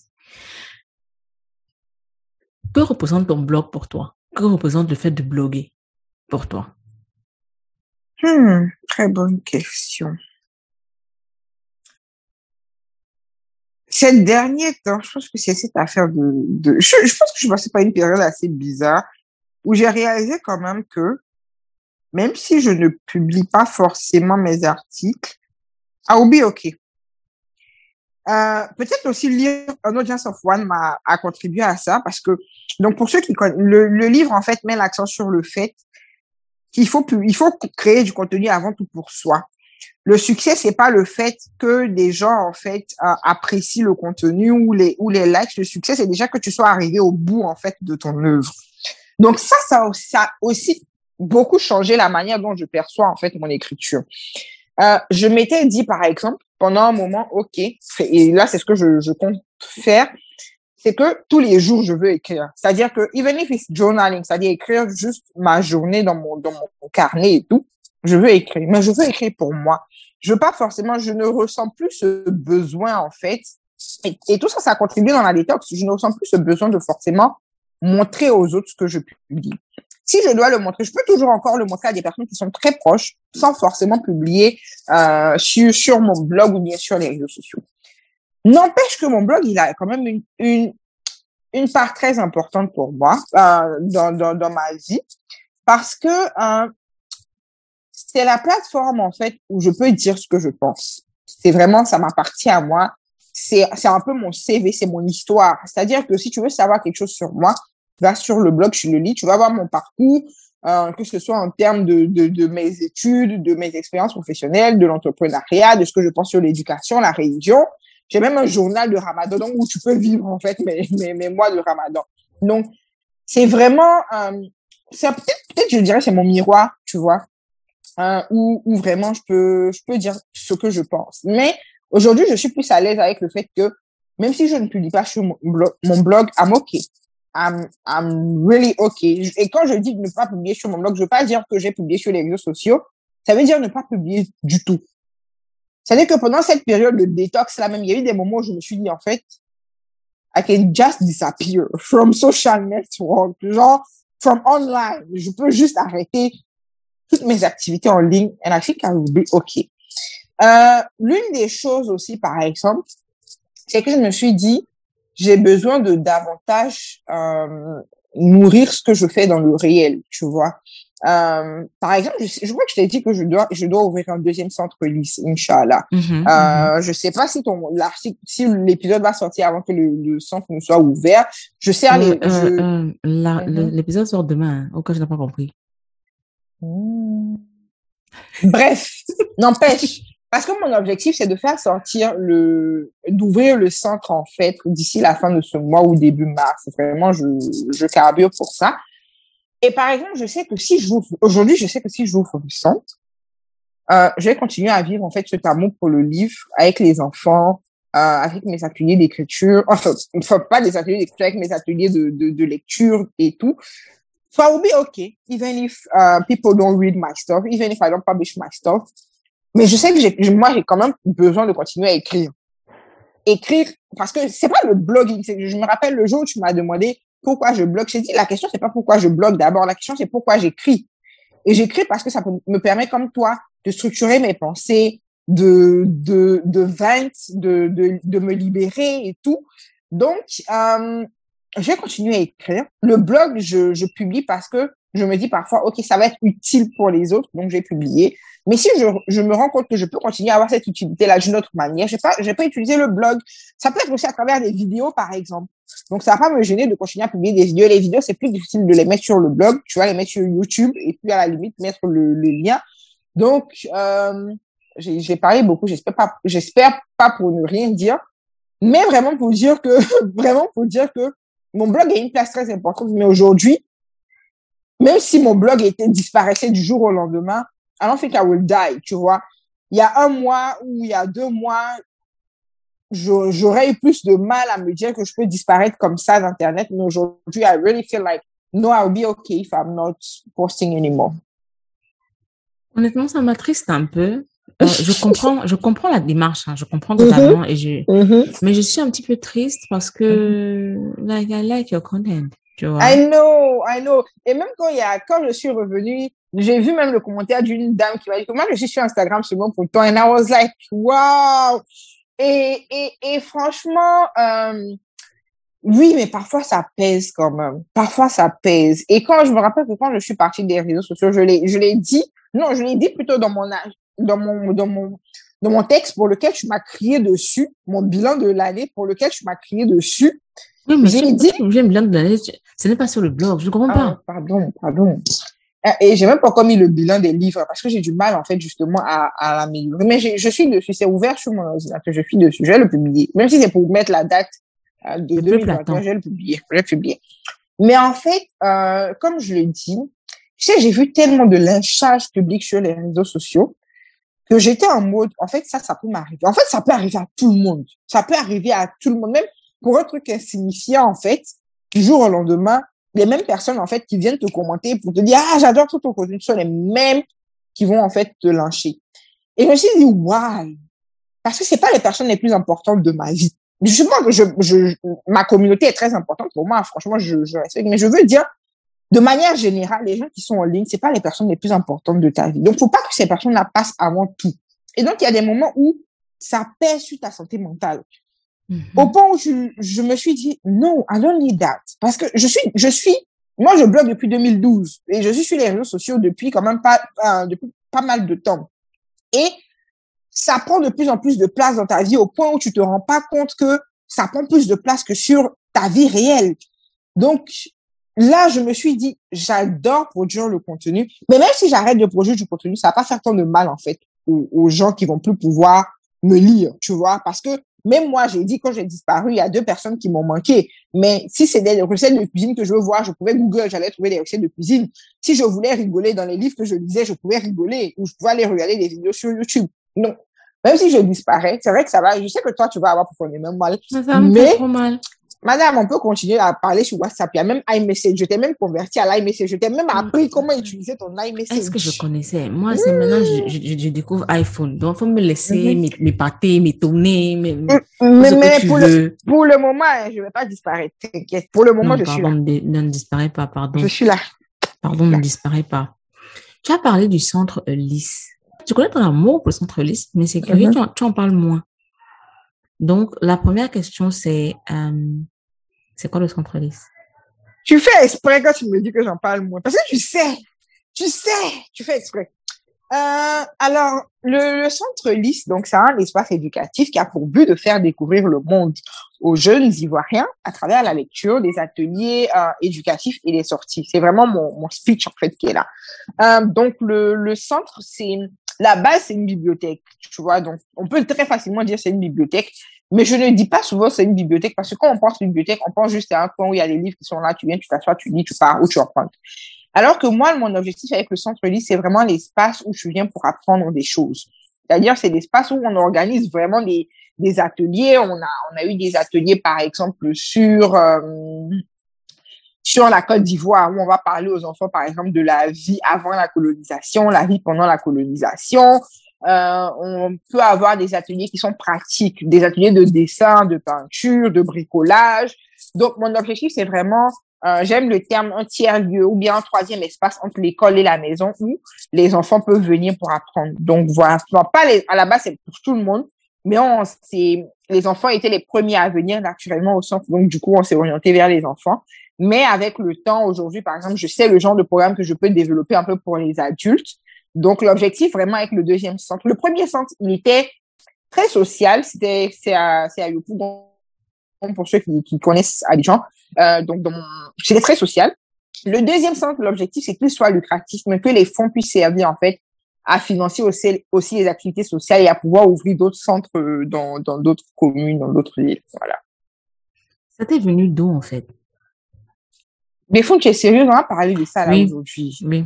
Ah. Donc pendant deux ans, je ne m'as pas invité sur le podcast. C'est pourquoi je viens de dire tout Oui. en un seul épisode. Oui. C'est l'objectif. Ok. L'histoire du centre LIS. J'ai fait un bachelor en finance. Je me suis rendu compte que j'aimais pas les finances en dernière année. J'ai découvert tout ce qui était engagement communautaire pendant mon, mon bachelor. Donc, j'ai dit, je vais faire un master en entrepreneuriat social parce que j'ai découvert l'entrepreneuriat social. Et pendant que je faisais le master, euh, je me retrouvais à faire toujours des, des, des projets. Dans chaque module, je me retrouvais sur des projets de l'éducation. Mais le truc qui me marquait, c'était que mes cours étaient beaucoup plus pratiques. Donc, je venais, le, les profs, ils vous donnent des sujets, vous partez travailler dessus, vous venez présenter devant la classe. Donc, limite, c'est comme si c'est vous qui faisiez le cours, en fait. Et pour moi, c'était moi qui, oui, je me vante, j'étais très bonne élève à l'école, mais j'estime que, Pardon. franchement, franchement, je bossais juste pour les examens. And that's it. Alors que, quand je faisais ce genre d'exercice-là, ça restait beaucoup plus en fait, parce que c'était pratique, c'était vraiment moi qui, qui, sur les trucs, donc ça restait. Et je me suis dit que je voulais ramener en fait cette même manière d'apprendre là en Côte d'Ivoire. Maintenant, puisque je n'ai pas les moyens de faire ça de manière, euh, de changer le système éducatif de manière directe comme ça, je ne suis pas encore ministre de l'Éducation. Je dis, bon, je commence pas à pas. Et j'ai commencé d'abord par enseigner dans mon ancienne, dans mon ancienne université ici. Et à l'époque, j'ai lu Père riche, Père pauvre de Robert Kiyosaki. C'est, ça n'a vraiment, c'est comme si c'est pas lié, mais en fait, c'est lié. Je lisais Père riche, je me disais, et moi, je veux devenir riche. Donc, tout le monde dit, si tu veux devenir riche, il faut lire Père riche, Père pauvre de Robert Kiyosaki. Donc, je vais dire ça. Mais c'est pas du tout euh, ce à quoi je m'attendais, en fait, que j'ai retiré du livre.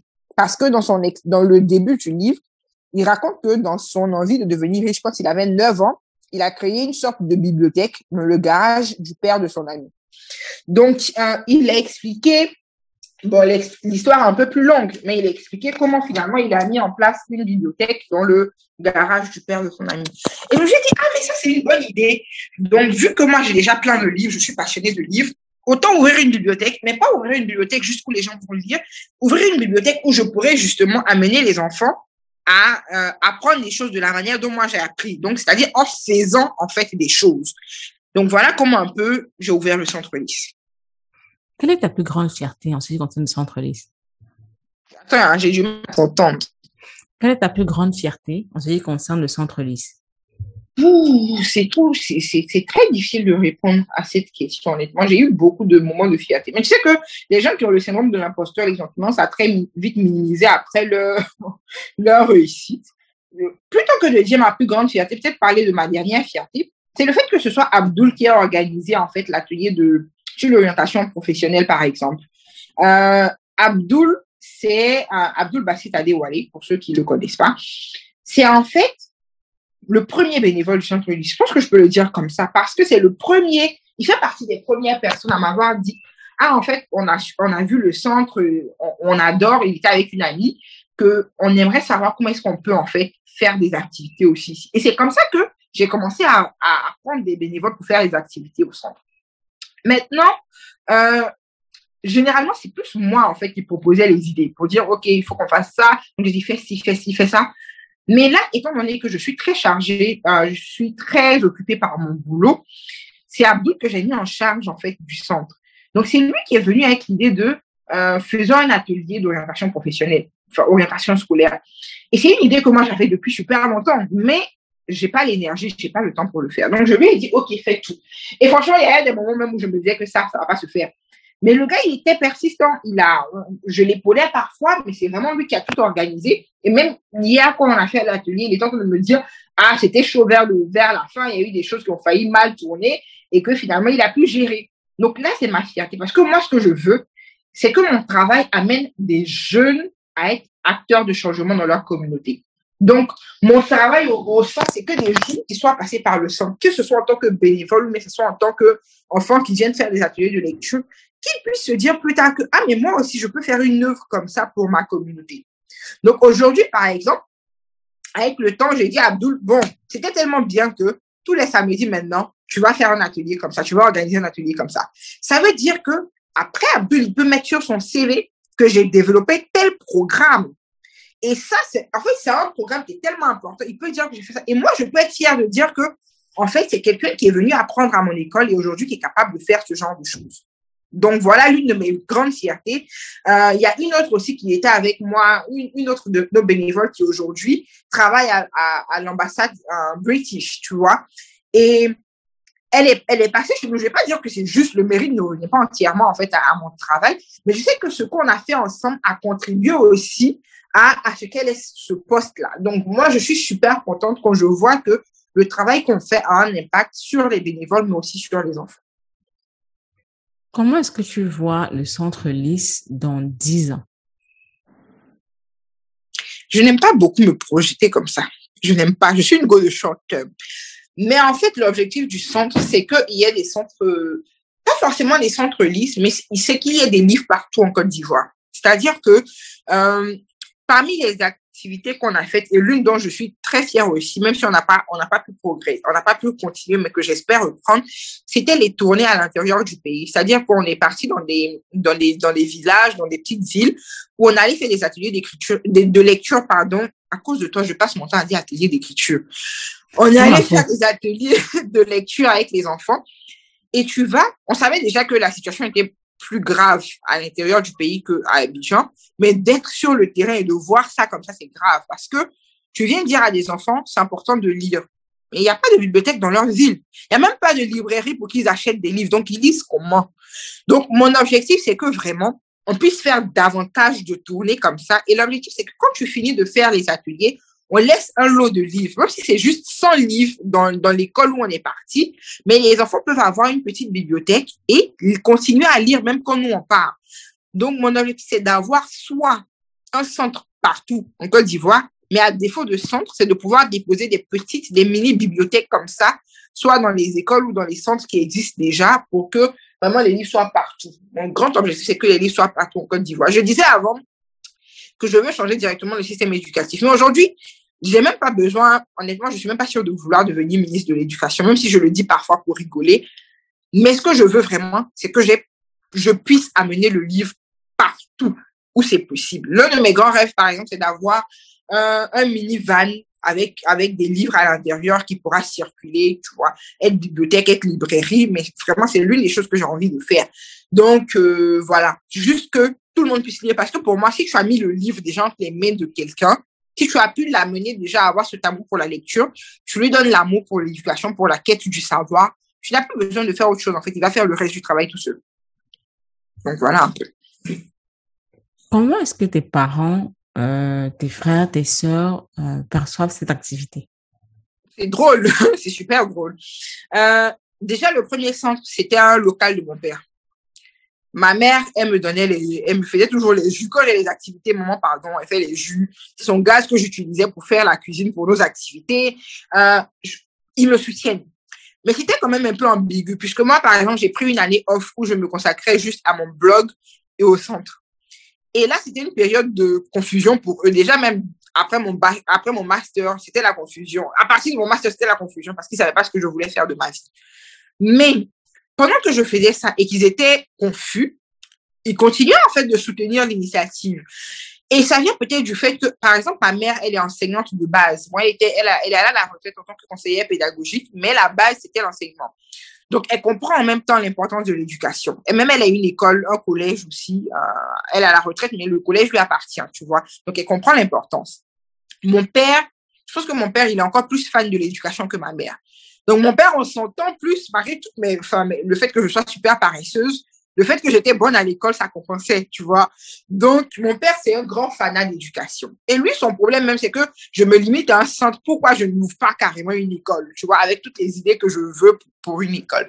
Donc, il me soutenait, mais il trouvait quand même que c'était pas quelque chose qui était suffisamment stable, surtout financièrement. On a payé tes études à des millions. On peut pas comprendre que tu viennes te contenter de faire que du social et tu, tu, tu n'as pas vraiment de, de, grands revenus, on va dire ça comme ça. Donc, aujourd'hui que je travaille, que j'ai une position beaucoup plus stable, ils sont encore plus à l'aise avec le fait que je fasse le centre. Quoi à aucun moment, par exemple, mes parents m'ont dit arrête de faire le centre. Ce qu'ils voulaient, c'était que oui, le centre, c'est bien, mais fais quelque chose chose d'autre, en fait, qui te permette vraiment, euh, d'être safe, on va dire ça comme ça. Et pour la, le, truc le, plus drôle, c'est que mon deuxième centre que je suis en train d'ouvrir, c'est sur un terrain de mon papa.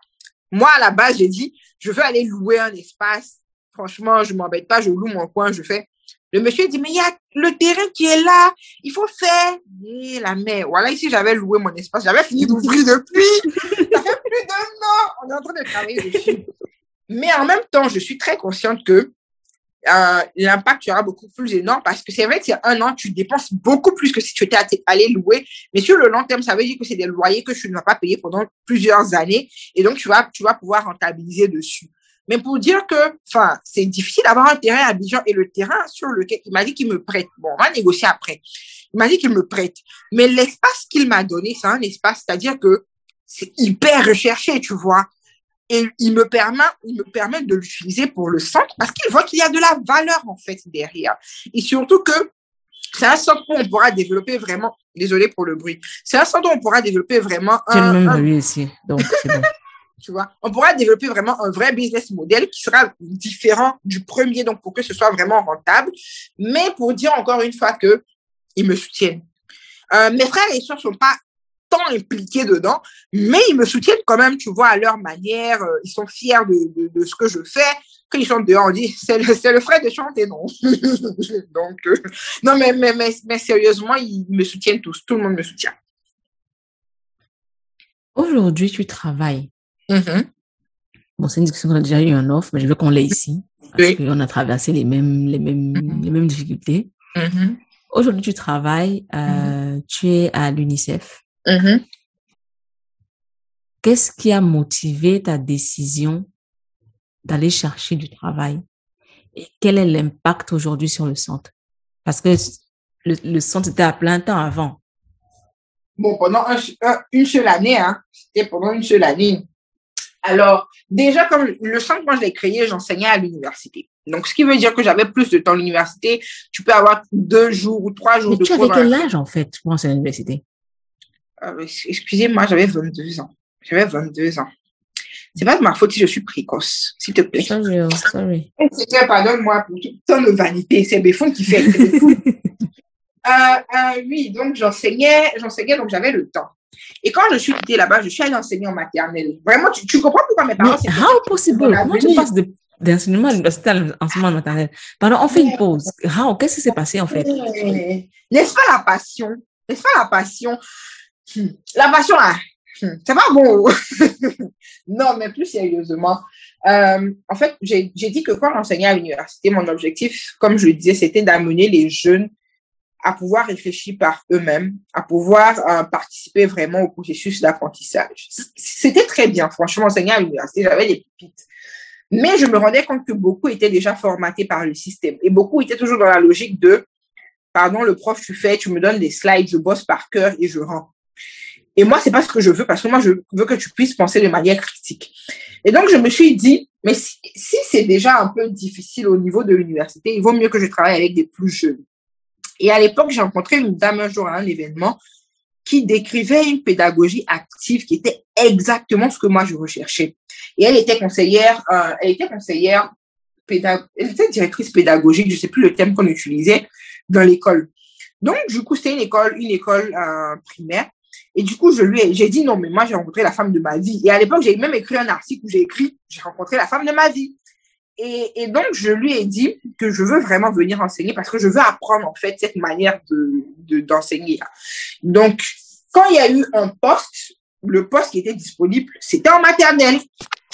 Bon, moi, j'ai déjà dit, j'avais dit à mon, j'avais déjà dit à l'université que moi, je, j'allais prendre une, j'allais, j'allais être off, en, en fait, j'allais peut-être revenir, mais que je voulais avoir d'autres expériences. Donc, euh, j'ai dit OK, j'ai dit OK, je vais tester et c'était dur. la maternelle, c'est pas du jeu. C'était dur, et, mais mais c'était bien parce que justement, ça m'a aidé à voir comment est-ce que même dans les activités avec le centre, comment est-ce que je pouvais avoir quelque chose qui est théorique et que je peux amener les enfants ensuite à avoir une activité pratique qui accompagne cette théorie là pour que ça soit plus fun. Tu vois, je travaille avec les enfants. Ce que j'adorais dans, dans le, dans, à l'école, par exemple, on fait des trucs avec les enfants et par moment, on peut aller faire une activité à la cantine. Donc, parce que puisque les enfants de maternelle, ils bougent tout le temps, et c'est le genre de choses, je parle hyper vite, désolé. C'est le genre de choses, en fait, euh, qu'on devrait faire même avec les adultes. Mais on a plus le réflexe de le faire avec des enfants. Étant donné que les enfants, ils bougent, ils ont beaucoup d'énergie, à un moment, c'est pas supportable qu'ils soient tout le temps dans cette petite salle. Donc, pour que, pour que les choses se passent plus facilement, par moment, on sort carrément dans la cour de l'école pour aller faire des activités. Et ça, je trouvais que c'était intéressant parce que, et, dans cette école-là, même les enfants jusqu'au CM2, on faisait ça. Parfois, ils, vont faire des activités où on met une feuille, une grande feuille à terre. Ils sont couchés à terre en, fait, en train de faire des dessins ou bien en train de, de faire un arbre généalogique. C'était génial. Donc, c'est vraiment ce que je suis allée apprendre. Et ce qui est drôle, c'est que quand je partais enseigner là-bas, mon père me disait, mais, ah, tu quittes l'université pour enseigner en maternelle?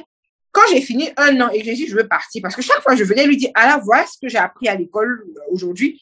Quand je voulais partir, il m'a dit, tu vas pas faire une deuxième année d'abord avant de partir tu vois. Mais c'est, ça m'a vraiment apporté énormément. Et le salaire ne m'arrangeait pas. Pour dire que je l'ai vraiment fait parce que j'avais besoin d'apprendre. C'est comme quand toi, tu as quitté ton boulot pour aller faire le stage. Tu Mhm, vois, mhm. j'avais vraiment besoin d'apprendre et je me suis dit, allez, je vais me, je vais me donner cette période-là pour apprendre. Et puis ensuite, je pourrais appliquer la même chose au centre Nice ou bien à toute autre initiative que je pourrais mener plus tard. Donc voilà un peu comment je suis allée en maternelle. Et c'est après la maternelle que j'ai dit, parce qu'en maternelle, la différence par rapport à l'université, c'est que je travaillais à plein temps. Bon, les cours finissaient à 14h30, mais le temps que les enfants partent à la maison et tout, de prendre les embouteillages, quand tu arrives à la maison, tu peux plus rien faire. Donc là, ça me gênait parce que c'était aussi la période où mon blog me rapportait aussi beaucoup plus d'entrée d'argent. Donc, je me suis dit, bon, après cette année-là, j'ai vraiment envie de donner du temps au, au, au centre parce que je, franchement, j'avais délaissé le centre. Donc, j'ai dit, je prends une année off où je me consacre au centre, je me consacre, au blogging. J'essaie de voir comment j'arrive à rentabiliser ces deux choses-là, en fait. Et puis, si c'est ce que je fais sur le long terme. Pourquoi finalement j'ai cherché du boulot? Parce que ah, mon père a payé des millions pour mes études. Le gars ne comprend pas ce que je suis en train de faire de ma vie. Je lui ai dit, donne-moi une année, je, je teste le truc et si c'est pas bon, je fais, je fais quelque chose. Et en même temps, il avait envie que je vienne travailler dans l'entreprise familiale. Donc c'était, ma chérie, si finalement tu ne fais pas quelque chose, tu vas venir travailler ici. et, et, et en vérité, UNICEF, UNICEF, pourquoi? Parce que depuis mon master, je disais, puisque c'est l'éducation qui m'intéressait. Et quand je regardais, les, les- si tu veux travailler dans une grande organisation qui touche à l'éducation, c'est UNICEF, c'est UNESCO. Donc, je me disais toujours que ben, j'aimerais bien travailler là-bas, sans vraiment savoir ce que j'aurais pu faire là-bas, mais je me, dirais, je me disais, j'aimerais bien travailler. Et même parfois, quand je discutais avec mon père et qu'il était perdu, je lui disais, mais tu sais que ce que je fais là, c'est le genre de choses aussi qui peut me permettre justement de rentrer à l'UNICEF. Et je lui disais même, même à Ava et mon père, si je, le jour, si je rentre un jour à Ava, le monsieur il va faire, oh, il va faire la fête. mais tu vois, mais tu vois, par exemple, je lui disais, mais même si un jour je décide de postuler à Harvard, c'est le genre d'initiative qui va faire une différence, en fait, dans, sur mon CV, dans mon parcours. Donc, UNICEF, c'était un objectif. Et j'aurais pas consi- considéré que j'ai échoué, j'ai échoué si je rentrais pas à l'UNICEF, mais je savais aussi que ce que je faisais avec le centre aurait pu me permettre de rentrer là-bas. Donc, c'était toujours très aligné. Et le jour j'ai vu le poste, euh, le poste que j'occupe, j'ai postulé deux fois, je dit toujours, j'ai postulé une première fois où j'ai pas eu de réponse. Et après, ils ont relancé, j'ai repostulé, c'est là que j'ai eu le job. Quand je l'ai vu, franchement, c'était exactement ce que je voulais. Parce que c'est un poste, en fait, hein, qui t'amène à créer des, à développer des générations de jeunes qui sont acteurs de changement dans leur communauté. Tu vois, c'est youth engagement. Je pouvais pas rêver de mieux parce que quand tu m'as demandé ma, ma fierté, je t'ai dit quoi, ma fierté, c'était d'avoir des jeunes comme Abdul qui aujourd'hui sont capables de développer des programmes. Tu vois, ma fierté, une fierté que j'ai pas mentionnée, c'est une jeune fille qui est à l'autre bout du pays, qui a commencé à faire des ateliers de lecture et qui m'a dit que, que je l'ai inspirée. Mais en fait, je ne la connaissais ni d'Ève ni d'Adam. C'est parce que je, je fais ces ateliers et que je publie sur les réseaux sociaux qu'elle été inspirée pour pouvoir faire la même chose, tu vois, pour dire que mon boulot à UNICEF, là, c'est totalement aligné avec ce que je fais.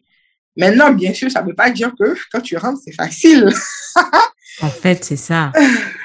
Mais, mais, mais franchement, et puis tu sais, la première année, je me disais, non, moi, je vais faire qu'une année ici, quoi. Je, mon contrat, c'était deux ans, deux ans renouvelables. J'ai un contrat qui est facilement renouvelable en principe, mais je m'étais demandé, est-ce que j'allais arriver au bout de la, de la première année même, tu vois? Euh, mais en aujourd'hui, fait? pourtant, parce que c'était dur. Parce que l'ICEF, c'est beaucoup de procédures. Et hum, j'ai fait des rimes purées. T'as vu? s'il te plaît. Alors, non, non, Eh, mais les gens qui vont écouter ce podcast, ce sera n'importe quoi, je suis désolée. Mais, mais en fait, euh, parce que je suis venue d'un monde qui était beaucoup plus li- libérable. Girl, j'étais mon propre boss. Que je sois, quand j'étais enseignante, là, mine de rien, quand tu es enseignante, tu as vraiment beaucoup de liberté quand même dans, dans, dans, dans, dans ton contenu, même si tu as des directives de manière générale, mais tu as beaucoup de liberté. Après ça, tu es blogueuse. Madame, tu, tu n'as de compte à rendre à personne. Bon, ils vont te donner de l'argent certaines, pour certains, certains contenus, mais quand même, tu as beaucoup de liberté. J'avais mon sens. C'est-à-dire que c'était ah, la liberté. Étudier dans une organisation qui est hiérarchisée et qui a beaucoup, beaucoup de procédures. Et ça, c'est tout le système des Nations Unies qui est, qui est, qui est comme ça. C'est frustrant. Après, je, je le dis directement, les procédures aussi, c'est pour nous protéger, nous aussi, en tant qu'employés. C'est-à-dire que si quelque chose se passe mal, au moins, tu peux dire que j'ai suivi les procédures, c'était pas possible d'éviter ça. Et puis, tu as des boss aussi qui sont là pour, euh, pour approuver ou pas et qui peuvent comprendre certaines choses que toi, tu ne vas pas forcément comprendre dès le début. Donc, au début, c'était hyper difficile parce que c'était tout nouveau pour moi. Donc, euh, je me disais non, j'avais l'impression de ne pas avoir d'impact parce que c'est différent. Ce que je faisais, j'étais directement en contact avec les enfants, c'était plus facile. Mais moi, en plus, j'ai un poste qui est un peu managérial. Donc, où mon travail consistait vraiment à discuter avec les partenaires, à faire de la budgétisation, à faire de la planification. Et je n'aimais pas la planification. Parce que je, tout à l'heure, tu m'as demandé comment je te vois dans 10 ans. Et moi, je suis une go de short term. Et on te dit, fais une planification détaillée pour l'année entière. Et quand je dis détaillée, c'est vraiment détaillé, tu vois. Uh, and I was like, why? Why do I have to do that? Tu vois? Mais en, fait, j'étais dans le why juste parce que j'avais pas l'habitude de faire ça, parce que c'était difficile. Mais ma première semaine après mes congés de janvier, là, ma première semaine, I was like, but I love my job. Parce que j'ai réalisé que je comprenais mieux ce que je faisais. Et que parce que j'avais déjà, par exemple, je, je, suis amenée encore à faire de la planification, mais sauf que j'ai déjà un modèle, en fait, de, par rapport à ce que j'ai fait l'année passée. Donc, c'est un peu plus facile pour moi de naviguer avec. Même, par exemple, quand je parle de budgétisation, moi, je gère, je gère un budget de centaines de, de mille de dollars. Ouais, je, je me vante encore un oui, peu. Oui, oui, vas-y, lâche-toi, oui. lâche-toi. Mais en fait, au début, par exemple, je savais même pas comment je pouvais, en fait, voir mes budgets. Je pouvais, je savais même pas, par exemple, euh, savoir que ok j'ai tel fonds j'ai tel fonds qui vient de tel donateur qui est censé faire régler gérer telle activité telle activité. Et je savais pas juste parce que je maîtrisais pas encore le système. Et une fois que j'ai su comment je pouvais gérer bah je, je peux venir dire à ma boss aujourd'hui ok je veux qu'on organise telle activité je vais prendre l'argent ici. Ça satisfait tel indicateur. Je suis beaucoup plus à l'aise en fait. Et donc j'apprécie beaucoup mieux mon job. Et ça revient encore à une discussion, il y a une vidéo que je regardais avec Cal Newport, lui c'est mon nouveau chouchou, où il disait aussi, et fait, en fait lui il est, il est, il est en fait euh, contre l'idée que il faut suivre sa passion. Lui il dit, il faut en fait développer des compétences en fonction des centres d'intérêt que tu as. Et ça a totalement du sens, tu vois, euh, parce que déjà le fait de suivre sa passion, ça va pas avec tout le monde parce que tout le monde ne connaît n'a pas une passion aussi forte que nous. On a une passion, par exemple, pour la création de contenu. Donc, c'est difficile comme ça de dire à quelqu'un, suis ta passion parce qu'il va pas savoir quoi faire. Alors que si tu es un peu intéressé par un sujet et que tu développes des compétences dedans, que tu es capable de produire des résultats dont tu es fier, ça te donne davantage envie, en fait, de, de faire cette chose-là. Et l'une des choses que j'adore euh, avec son idée et qui a été développée aussi par d'autres personnes, c'est que, en fait, ta passion, tu la développes en faisant la chose. Et, c'est la même chose même quand on écrit. Plus tu écris, plus tu aimes, plus tu produis de bons résultats, plus tu aimes, plus c'est une passion. Donc, pareil, plus tu vas faire des budgets. Je sais qu'il y a d'autres qui vont jamais être, on, va, on peut pas être passionné de budget, mais plus tu vas faire, plus ça va être intéressant. Euh, tu vas maîtriser, pardon, plus tu vas voir les résultats, plus tu vas finalement aimer en fait ce que tu es en train de faire. Tu vois, à moins que, bon, tu sois, tu ne, tu n'y mettes carrément pas du tien, où tu as déjà décidé que non, non, non, non, non. Mais si vraiment tu as la volonté de, tu, tu regardes vraiment the, the end result, tu vas aimer en fait. Donc, donc voilà. Tu as parlé tout à l'heure de la différence entre quand on travaille pour soi et quand, et, et quand on travaille euh, dans, un, dans une structure procédurière. Yeah. Je pense que, je pense que je, on, on avait même déjà parlé. Ma plus grosse gifle, quand j'ai commencé à travailler, c'était la, je vais pas dire la facilité. Mm-hmm. Parce que, en fait, comment est-ce que je vais expliquer ça? Quand tu bosses pour tes propres, pour tes propres entreprises, pas je parle pas de, d'entreprise, je parle de tes propres affaires, on va dire ça comme ça. Mhm. Tu travailles Oui, H24. Like, tu es toujours en train de travailler, tu vois? Donc, la première semaine, je suis en mode, mais on ne fait rien ici, je comprends pas. Euh, que deux tâches, what is happening? Oui, Vais-je perdre mon temps ici? Pourquoi est-ce que ces gens ne sont pas actifs? Tu vois? Parce que je tu es habitué à être au taquet. C'est-à-dire que H24, tu es en train de travailler. H24. Et tu es en mode, mais euh, il n'y a pas une chose qui me dégoûtait, comme les réunions, parce que j'ai trouvé totalement inutile. Il faut lire dis-toi. Ça fait combien de, de fois Ah, t'ai ça- d'aller lire à Newport? Pourtant, c'est sur le- les agents ici. Hein. C'est pas ce que j'ai vu et te dit. Je suis sûre que c'est pas toi qui as acheté. C'est pas moi. En fait, j'étais, j'étais en mode, et même jusqu'aujourd'hui, j'ai ce problème-là avec les réunions. Je suis en mode, en fait, on perd du temps. Euh, why are we here? Et je me suis rendu compte que ce, ce problème-là fait en sorte que je suis mal vue en réunion. Non, en réunion, honnêtement, je suis mal vue. Ce qui fait que généralement, je me tais, ce qui n'est pas une bonne chose. Mais je me tais parce que ce que je vais dire va tellement à l'opposé de ce que tout le monde pense et de la raison pour laquelle on est là, que euh, ça va énerver, tu vois. Par exemple, il y a des quand je quand je travaille seul, tu apprends à minimiser tes efforts pour des bêtises. Pourtant, quand tu travailles dans un truc euh, structuré, il y a des gens qui sont là pour montrer qu'ils travaillent et ils ont besoin de fournir des efforts pour des trucs qui pour toi n'ont pas de sens. Tu vois? So, on te lance une activité, you're just like, why? This is the, this is so useless. This is mm-hmm. so useless. Mais on est en réunion et tout le monde est en mode, ouais, il faut qu'on fasse ci, il faut qu'on fasse ça, faut qu'on fasse... Et je suis juste en mode, oh God, this is so useless. Mm-hmm. Mm-hmm. Tu, vois? Est-ce que, est-ce, que tu as ce sentiment-là aussi? Oui, c'est drôle parce que, par exemple, moi, j'ai commencé en janvier. Et puis, comme tu le dis, donc en janvier, déjà, c'était calme parce que la plupart des personnes étaient en, vacances et tout. Mais aussi, vu que je viens d'arriver, il y a des choses que tu ne maîtrises pas. Donc, c'est normal que tu sois chill les, premières semaines. Mais après, on ne va pas te payer pour que je sois chill dans ta vie. Donc, naturellement, que tu ne comprennes pas les choses, il y a des trucs qui vont te tomber dessus et tu vas maintenant apprendre, en fait, et, et évoluer. Donc, j'ai eu ce premier sentiment aussi, comme tu le dis au début.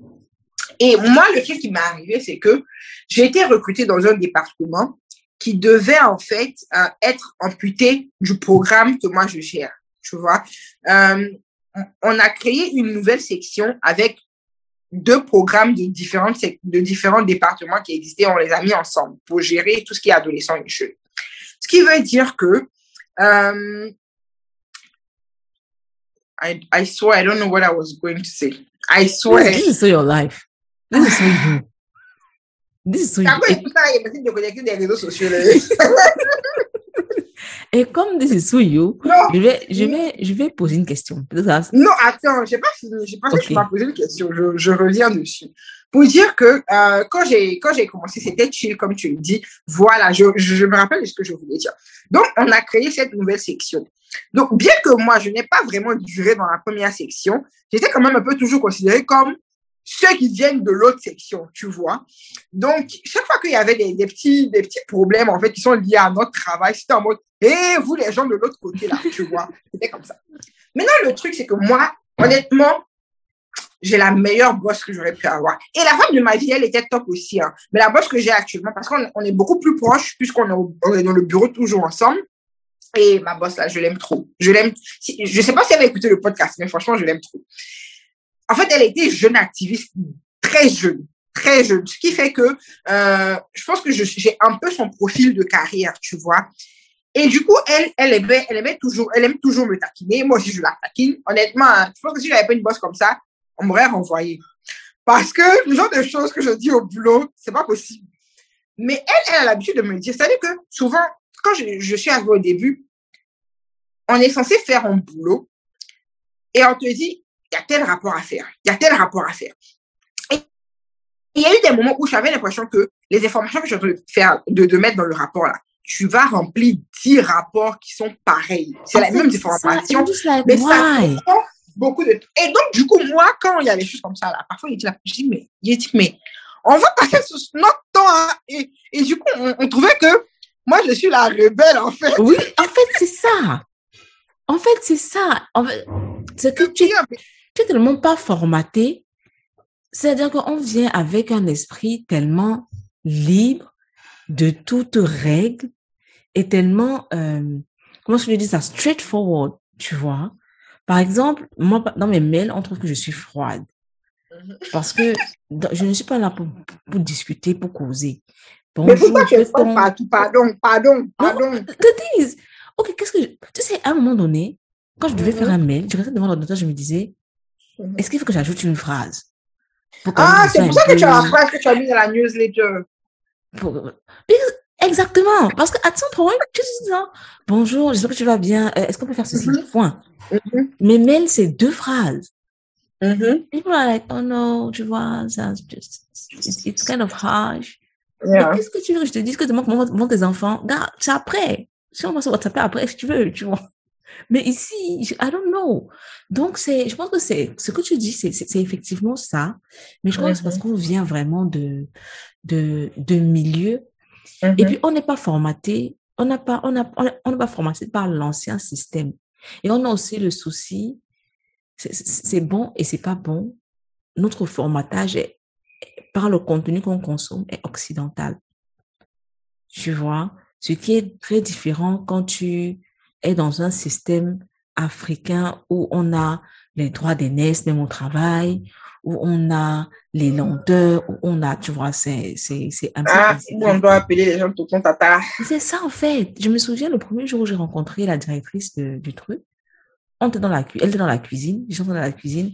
Ah oui, Anne- Anne-Marie, ok, euh, enchantée. J'ai pris ma tasse, je suis partie. Et c'est après que je me suis demandé, euh, est-ce qu'elle va penser que c'était froid, que je devais me coucher par terre whatever? Parce que, tu vois, parce que bon, c'est la directrice. Ok, d'accord, c'est cool, c'est sympa, mais voilà, tu vois? Donc, quand tu es dans un système où, par exemple, on veut la déférence, on veut, euh, c- c- ça peut être compliqué. Et puis, tu te souviens, euh, je t'ai posé une question une fois, j'étais dans, dans un flou total. Du coup, je Mhm. t'ai posé la question, je te demandais, est-ce que tu aimes ton travail? Mhm. Tu te souviens, je t'ai posé, tu posais cette question sur, sur WhatsApp un jour. Est-ce que tu aimes ton travail? Tu m'as dit que tu aimes ce que tu fais, que tu, tu apprends beaucoup de choses et tu apprécies. À cette époque-là, euh, j'avais le sentiment de ne pas aimer ce que je faisais. C'est-à-dire que la description du poste, it was so me, tu vois. Ce poste-là, c'était fait pour moi, tu vois. Et j'ai vraiment fit in. Euh, mais comme je dis, il y avait parfois des choses qui, qui me, qui m'énervaient. C'est-à-dire, tu à des activités, tu ne sais pas, tu vois pas trop pourquoi. Tu parles, tu parles, tu te dis, bon, c'est peut-être juste pour dépenser les budgets, you don't know, tu vois.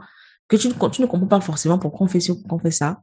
Euh, mais comme tu dis, parfois, tu as des boss qui, eux, voient plus loin que toi. Et c'est dans, et franchement, ce qui m'a fait aimer, apprécier l'endroit où je travaille, c'est mon Mhm. supérieur hiérarchique.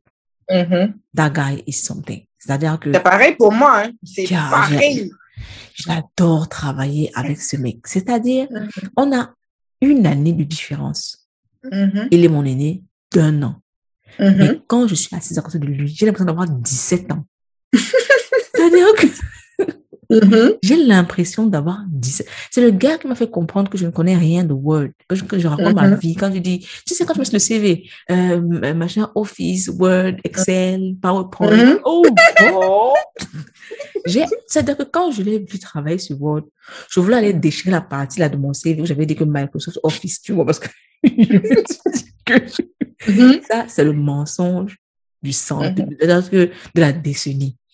J'ai raconté ma vie.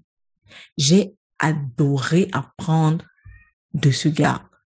Et c'est comme si quand il y avait des situations, lui, il voyait le truc sur cinq ans. Moi, j'étais en train de m'énerver ici que non, mais franchement, why wasting my time? Et lui, il est en mode, we have to do that parce que dans 13 mois, voilà quel sera le résultat et on sera. Et puis je me disais souvent, oh God, j'ai l'impression de ne pas du tout être sharp dans cette vie. C'est-à-dire quand le gars ouvre la bouche, I'm just like, je suis la personne la plus lente à la détente qui existe sur cette terre. How possible que je vais penser à ça? Comment c'est possible? Comment c'est possible? Et là, après une année, j'ai commencé en janvier comme toi, déjà, on- voilà. On en a, on en a tellement parlé, on a tellement, je me suis dit, hey God, tellement de souvenirs avec cette histoire de janvier, on, on, on se travaille ensemble là. Donc, après juste une année de travail avec lui, le gars me dit, c'est pas, like, j'ai envie de pleurer. Oh, really? I'm telling you, le gars se barre. C'est-à-dire que il, il, il, il arrête la fin de ce mois.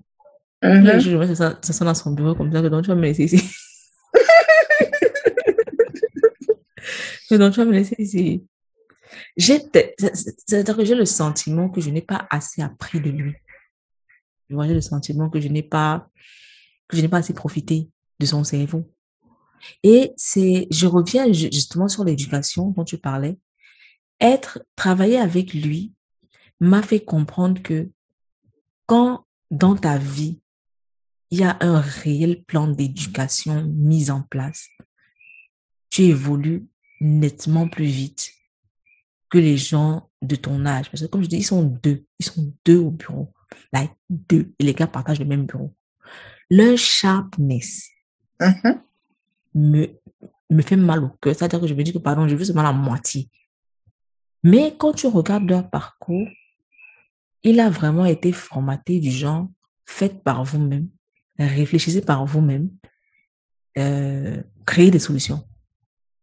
Tu vois, ce que moi, par exemple, j'ai commencé à faire nettement plus tard dans mon développement, donc je peux pas avoir le même niveau que, tu vois. Donc, c'est une, une raison pour laquelle, franchement, ton, ton travail avec Ulysse, Mhm. I am in love. Tu n'as pas encore fait de don depuis. hein. Yes, that's so fucking true. J'ai dit. That's so true. Je fais mon Ah. don next month. Mais Mais ce ne sera pas, ce ne sera pas en livre parce que je ne peux pas ship les livres. Mon Je tu veux l'argent du désert avec tes livres. Donne l'argent. Ne peux pas commencer à ship. Et c'est vrai en plus que je t'avais promis un don depuis longtemps. J'avais totalement oublié. Non, mais c'est bien parce qu'à l'époque, tu n'étais pas aussi riche, madame. Maintenant, c'est l'argent de maintenant que je veux. No, I will. I definitely will. En fait, c'est drôle parce que, tu vois, ma boss, je lui dis souvent que quand elle va partir, parce qu'elle elle est, elle est international. Donc, les international, g- généralement, c'est une rotation. Donc, trois, quatre ans maximum, ils partent. Et je lui ai dit, quand tu vas partir, moi, je vais partir aussi. À la limite, si tu veux, je fais un an de plus pour pouvoir laisser le nouveau qui va venir là comprendre les choses et puis je pars. Parce que si tu pars, comment je fais? Parce que, en vrai, comme tu le dis, c'est la personne aussi qui me donnait énormément envie, en C'est fait, ça, en fait. là. C'est ça. Et, et elle, les premiers mois, c'est vrai que tu m'as dit comme tu... Et je me rappelle que je t'ai dit que je ne pouvais pas dire que j'adorais quand même, en fait, mon boulot. C'est pour ça que je dis, il y a une différence parce que quand je dis, quand je suis revenue là, j'ai dit non, franchement, j'aime ce que je suis en train de faire. Ça ne veut pas dire que tous les jours je vais aimer, il y aura des jours avec et des jours sans. Mais là, je peux dire, parce que ma première année là, j'avais l'impression de passer mon temps à me plaindre, en fait, de mon travail. C'est-à-dire que soit je me plaignais du travail, soit je te disais à quel point j'aime ma boss. C'était, c'était ça, généralement, en fait, mon, mon, mon discours, tu vois. Et maintenant, je peux te dire oui, j'aime. Mais c'est vraiment parce qu'elle a contribué énormément. Et même quand je lui disais pas, parce que parfois on restait tard ensemble et quand on rentrait, je la déposais et je continuais. Et je me rappelle d'une fois où je lui ai dit que, mais non, moi, je vais partir. Puis elle me, dit, tu penses que je vais te laisser partir? Que si tu pars, tu vas pas grandir. Et ça, ça m'a marqué, en fait. Parce que je voulais partir juste parce que c'était dur, tu vois. Mais en fait, si tu ne restes pas pour apprendre, tu vas pas évoluer parce que tu vas rester dans ta zone de confort. C'est juste parce qu'on est sorti de nos zones de confort qu'on n'aimait pas en fait ce qu'on faisait. Parce que plus tu as, tu évolues, plus. Tu vois, c'est, ça devient plus facile et du coup tu es plus à l'aise. Et quand tu parlais des réunions, euh, le terme qui m'est venu, tu vas lire, tu vas lire deep work. Est-ce que tu I vas lire? j'ai le choix? Il parle de shallow work. C'est comme ça qu'il appelle en fait tout ce qui est email, tout ce qui est, euh, est réunion qu'on fait. Parce qu'en réalité, c'est pas pour ça qu'on te paye. À la fin de l'année, quand on va regarder tes indicateurs, on va pas dire que tu as participé à tel nombre de réunions. Mais le travail pour lequel on te paye, parfois tu peux pas le faire parce que tu passes ton temps en fait dans des réunions qui ne font pas avancer toujours ton travail. C'est vrai qu'il y a certaines réunions qui sont importantes, tu as vraiment besoin de les faire. Mais il y en a beaucoup, franchement, où tu peux t'en passer et ça va pas vraiment affecter du tout la qualité de, de ton travail. Et c'est l'une des raisons pour lesquelles j'ai adoré lire Deep Work. Parce qu'aujourd'hui, parce que Deep Work, il te dit que quoi? Et c'est pareil pour Arrêtons de bosser comme des fous. Je pense que tu as lu Rework. C'est Mhm, les auteurs de Rework Oui. qui ont écrit Arrêtons de bosser comme des fous. Et j'étais vraiment dans ce mood, en fait, de lire, de lire ce genre d'ouvrage-là. Ils te disent que, en fait, quand les gens vont travailler et qui travaillent plus que l'heure réglementaire, c'est-à-dire que plus que euh, les, les 17 heures ou les 18 heures, enfin, les 8 heures de, de travail, en fait, au-delà de l'heure de 17 heures, c'est parce qu'en fait, ils ont, ils ont été distraits pendant toute la journée. Donc, ils n'ont pas pu travailler. Et tu sais, tu es beaucoup plus concentré quand il n'y a pas du monde autour de toi. Donc, quand tu arrives tôt le matin, tu peux être concentré. Quand tu pars tard le soir, tu peux être concentré parce que tard le soir, tout le monde est parti. Mais entre, entre temps, là, tu as ton, tu as le Congo ça avec ton collègue à côté. Et ça, ça part très vite, en fait. Tout le monde, tout le bureau commence à discuter. Donc, le temps passe sans que tu t'en rendes compte, sauf que tu n'as pas fini ta tâche. Ou alors, et, et même avec ma patronne, quand on est allé faire, on a eu ma discussion sur le, le PER, les performance Je lui ai dit, en fait, que l'une des choses, elle m'a demandé comment on peut améliorer notre collaboration. Je lui ai dit les interruptions. C'est-à-dire que parfois, je me donne une tâche, je suis en train de faire et je m'appelle pour autre chose. Et quand ça me déconcentre comme ça, et ça, c'est parce que j'ai lu le livre que je pouvais venir lui dire ça. Et quand ça me déconcentre comme, ça, le temps que je reprenne, je, je me reconcentre et tout, c'est beaucoup plus difficile pour moi d'arriver au terme. Donc, je lui ai dit, par exemple, il faudrait qu'on arrive à établir un, un système ou peut-être qu'on va se dire que de telle heure à telle heure, on peut se retrouver pour, parler de, choses pour lesquels on a besoin de parler pour que le boulot avance, tu vois. Et c'est le genre de système qu'on peut mettre partout. On, se dit, par exemple, que, OK, le matin, on n'a pas, même pas de réunion le matin. Parce que le matin, c'est vraiment le moment où tu peux être concentré. On même pas de réunion le matin. On fait pas d'interruption. On se dit que, OK, après la pause de midi, euh, après la pause de 13 heures chez nous, à, partir de 14 heures, on peut se rencontrer, on peut faire un meeting, on peut venir discuter de choses dont on a besoin. Peut-être que tu as besoin d'une information de moi. Parce que même ne serait-ce que parfois demander une information à quelqu'un, tu bousilles en fait sa concentration et il peut pas avancer. Donc, bref, je pense que tu as compris ce que je voulais dire. En fait, ce que tu dis euh, me fait penser à, à une situation que j'ai que j'ai eue avec mon boss de nombreuses fois, qui me mm-hmm. disait, je ne veux pas que tu restes dans mon ombre quand on est en meeting, il faut que tu parles. Il faut que tu parles, il faut qu'on sente que tu es là. Euh, ce que je comprends totalement, tu vois. Mais il y a aussi de notre côté la personnalité et la perception du travail. Ça, c'est, ça, c'est une des, une des batailles que j'ai en ce moment. Si tu, si, si tu penses que tu as des, que tu as des tips, ça va vraiment m'aider.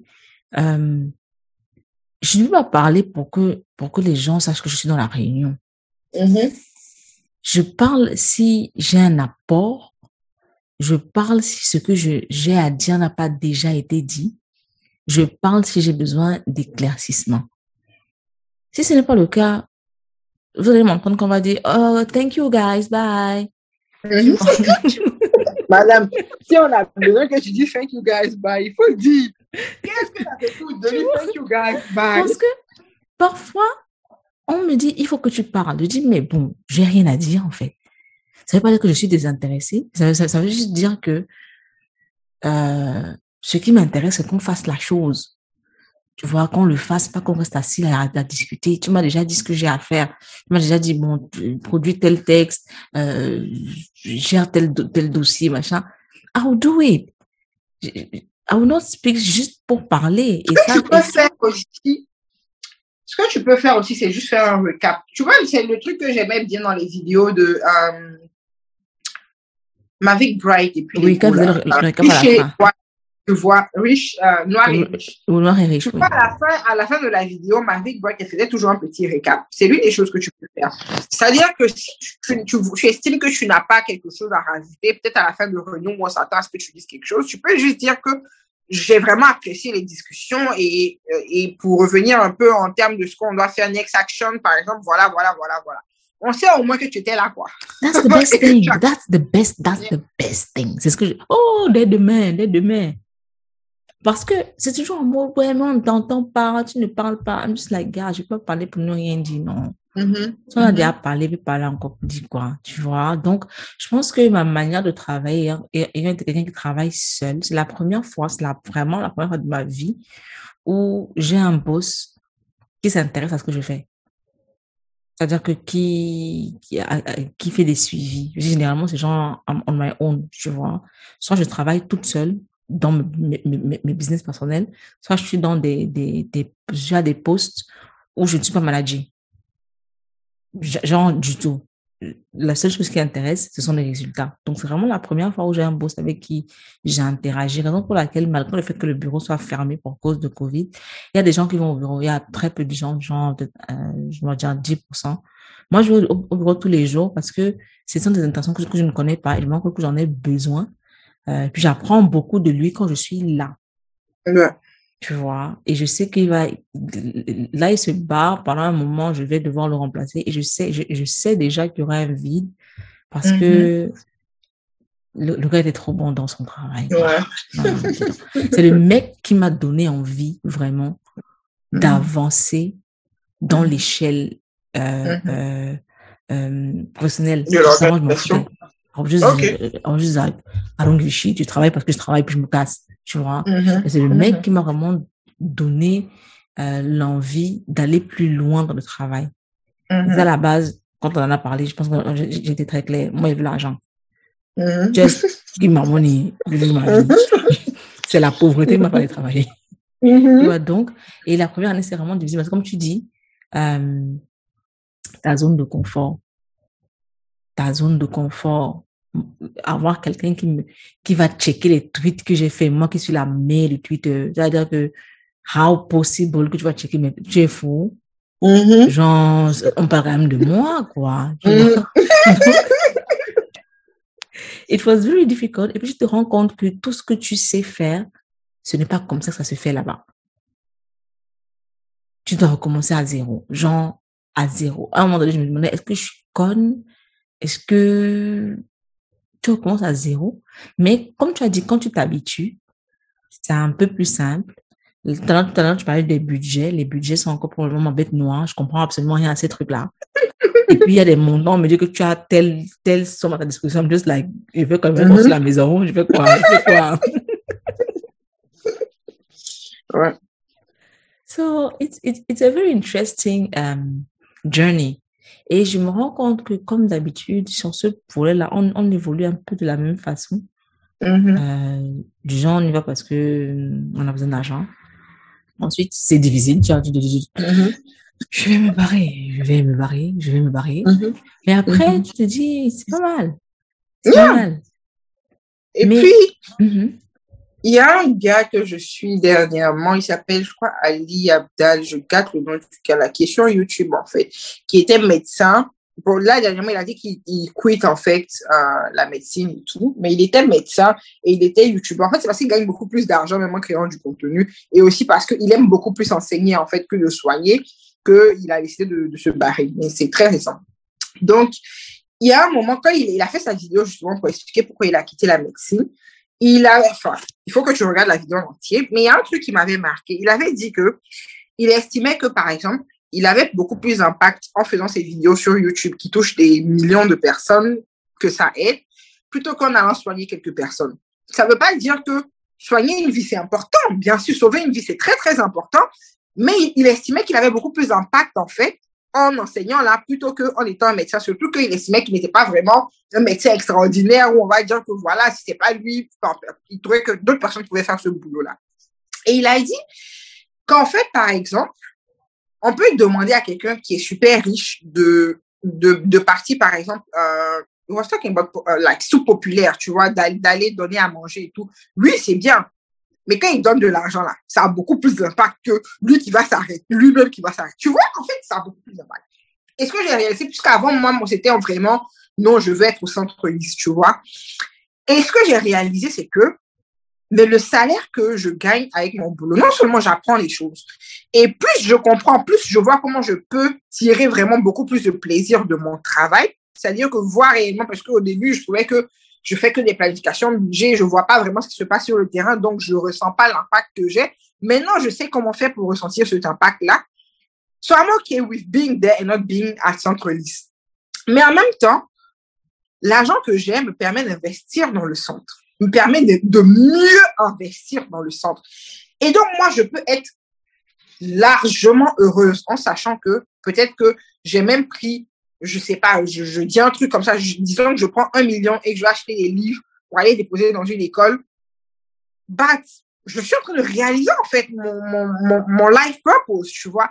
C'est pas parce que je serai pas avec les enfants, même en train de faire un atelier de lecture, mais si j'ai pu gérer, par exemple, des bénévoles qui vont aller gérer ces ateliers de lecture-là, je vais pas avoir je vais pas avoir l'impression, en fait, d'avoir trahi ma cause. Parce que souvent, c'est ce sentiment que j'avais quand je travaillais et que je pouvais pas euh, faire des trucs du sang. Je me disais que, mais en fait, je trahis, je mon, but, en fait, de vie. Sauf que maintenant, je réalise que, mais non. Parce que ce que je suis en train de faire à UNICEF déjà, comme je t'ai dit, c'est très aligné, en fait, avec ce que je veux réaliser en termes de construction de jeunes qui, qui sont acteurs de changement dans leur communauté. Mais c'est pas parce que les livres ne jouent plus un rôle directement dans ça que j'ai pas la possibilité de continuer à faire cette promotion du livre-là en investissant de l'argent. Donc aujourd'hui, là, avant, j'avais les dons, mais, mais aujourd'hui, même si on ne me fait pas les dons, tu peux t'en sortir. Je peux gérer ma chose. tu vois. Donc ça, c'est super important. C'est aussi super important. Mais ce que tu dis, en fait, me, me, comment est-ce que je ça, ça, ça, me touche particulièrement parce que j'ai ce, ce problème-là où je me dis, moi, j'ai l'impression d'avoir nettement plus d'impact avec la création de contenu. Mmh tu vois, où je me dis, euh, c'est un peu comme le mec qui parle d'enseignement là, mmh où je me dis, j'ai une plateforme où je peux euh, toucher nettement plus de gens et partager euh, des choses qui, à mon avis, les édifient parce que ça m'édifie. Tu vois, c'est des expériences. Par exemple, cette discussion qu'on a là tout de suite. Euh, il est 23h17. Demain, tout est dans le travail. Mais je suis, c'est-à-dire que c'est nettement plus important pour moi là tout de suite d'avoir cette discussion, c'est mm-hmm. que je vais publier, plutôt que de mm-hmm. penser à me réveiller tôt demain, parce que je sais que ça va aider beaucoup de gens. Ça sera utile à beaucoup de gens. Donc, c'est vraiment quelque chose de super important pour moi. Mais je me rends également compte, parce que entre le dernier épisode de podcast que j'ai parlé avec l'étincelle et aujourd'hui, je me rends compte que je commence à m'attacher à mon travail mm-hmm. et je commence à m'attacher. C'est vraiment tout récent, hein? C'est vraiment mm-hmm. alors tout récent. Euh. Mais tu aimes me tricher dans les choses. Oh. Mm-hmm. je commence à m'attacher à mon travail et avec mon boss qui part, j'ai plus de responsabilités. Donc, je me sens un peu moins comme, euh, comme, euh, comment est-ce que je vais dire ça? Comme une seconde classe. Mm-hmm. Tu vois? Donc, c'est, ça devient plus intéressant, ça devient surtout plus challenging. Surtout mm-hmm. qu'aujourd'hui, je commence à, je commence à voir un petit peu euh, comment est-ce que je peux évoluer dans le travail. Sauf que, effectivement, euh, la création de contenu continue, continue quand même d'avoir plus de place dans mon cœur. Ça, c'est clair. Tu mm-hmm. vois, j'aimerais mm-hmm. vraiment avoir plus de mm-hmm. temps pour euh, créer du contenu et tout le reste. Donc là, maintenant, le travail que j'ai à faire, c'est trouver l'équilibre. Mais je me demande si un équilibre peut être trouvé. Par exemple, toi, alors je t'ai dit, tu parles nettement moins du centre. Euh, ce qui, moi, m'effraie un peu parce que on, on, on, ne, on ne sent plus le centre dans ce que tu publies. Est-ce que tu t'en es rendu compte? Et si c'est le cas, qu'est-ce que tu Oui, alors, ça alors est-ce que ça a dessin? Non, ça s'explique bien. Il y, a eu, il y a eu un côté un peu à dessin quand même, mais ça s'explique bien parce que je parlais moins du centre parce que le centre ne faisait plus tant d'activités. Et les activités qui étaient faites, il y a, on, ne, on ne captait pas parce que moi, j'étais pas là-bas. Donc, ceux qui étaient sur place n'avaient pas toujours l'idée à, l'esprit de faire de belles photos qu'on aurait pu utiliser pour publier. Donc, c'est pour ça qu'on publiait, on publiait pas. Et comme je l'ai dit, le fait de passer, quand tu passes le flambeau, c'est hyper difficile parce que euh, les autres ne sont pas toi. Donc, ils n'ont pas cette capacité. C'est-à-dire que les initiatives que toi, tu peux prendre de manière naturelle, ils ne le font pas. Et c'est maintenant, justement, comme je l'ai dit, Abdul est en train de faire ça, tu vois. Donc, tu vas entendre plus parler du centre maintenant parce qu'il y aura des activités qui vont être développées. Il y a eu cet aspect-là. Il y a eu le fait que c'était un... The year was crazy. Tu veux que je fasse... Enfin, je peux... Non! Tu peux pas suivre deux livres à la fois. Au moins, s'il y a un qui est stabilisé, tu peux ensuite... Tu peux... L'énergie dont on avait besoin pendant cette première année de boulot, là, c'était pas possible pour moi, en fait, tu vois. Il y avait ça. Il y avait ce côté où aussi, j'étais pas encore bien sûr de si je pouvait et jusqu'à quel point je pouvais parler du centre? Parce qu'il y a les problèmes de conflit d'intérêts avec les organisations des Nations Unies. Donc, il ne fallait pas qu'on ait l'impression que le fait que je travaille à UNICEF, en fait, donne certains avantages au centre LIS. Il fallait que je puisse éclaircir ça, que j'ai l'autorisation officielle des ressources humaines pour être beaucoup plus à l'aise, en fait, dans mon engagement avec le centre. Donc, par exemple, le deuxième centre que j'étais en train de commencer à construire avant d'être embauché à UNICEF. Mais je savais pas, en fait, si je pouvais quand même le lancer parce que je me disais, peut-être qu'on va me taper dessus au boulot pour dire non, tu n'as pas le droit de faire ça. Et honnêtement, j'étais, ma première année, j'étais en mode, si on me dit que je peux pas faire le centre, je démissionne pour aller m'occuper du centre. Parce que rien ne passe avant le centre pour moi, tu vois. Et donc, quand j'ai eu cette, euh, cette autorisation, je dis, OK, je suis plus, c'est pour ça que justement, je dis que je peux durer, je peux faire plus de temps à UNICEF parce que je sais qu'on m'enlève pas, en fait, ce, ce truc-là. Parce que c'est le centre qui a fait qu'aujourd'hui je suis à UNICEF, tu vois. Le centre, franchement, et c'est pas, c'est pas parce, je faisais pas le centre parce que je voulais être à UNICEF. Je savais que c'était un, moyen mais ça va au-delà de ça pour moi, tu vois. Maintenant, ce que j'allais te dire quand tu parlais hein, par rapport au fait que tu as l'impression d'avoir plus d'impact, il y a un truc qui est drôle. Et le gars, il a dit aussi quand il parlait de, son affaire de quitter la médecine, quand tu postes, les gens viennent te faire des retours directement. Donc, tu sais que tu as un impact sur les gens. Quand tu fais le travail pour ton organisation, tu ne vois pas directement, en fait, l'impact que ça a sur les gens.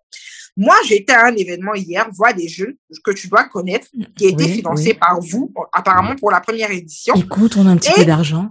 Et juste, oh, pardon, nous aussi on finance. et justement, et justement, le, et le jeune qui était là-bas, c'est drôle parce que ce jeune-là aussi, il a été bénévole au centre, en fait. Et aujourd'hui, c'est lui qui dirige le programme en Côte d'Ivoire.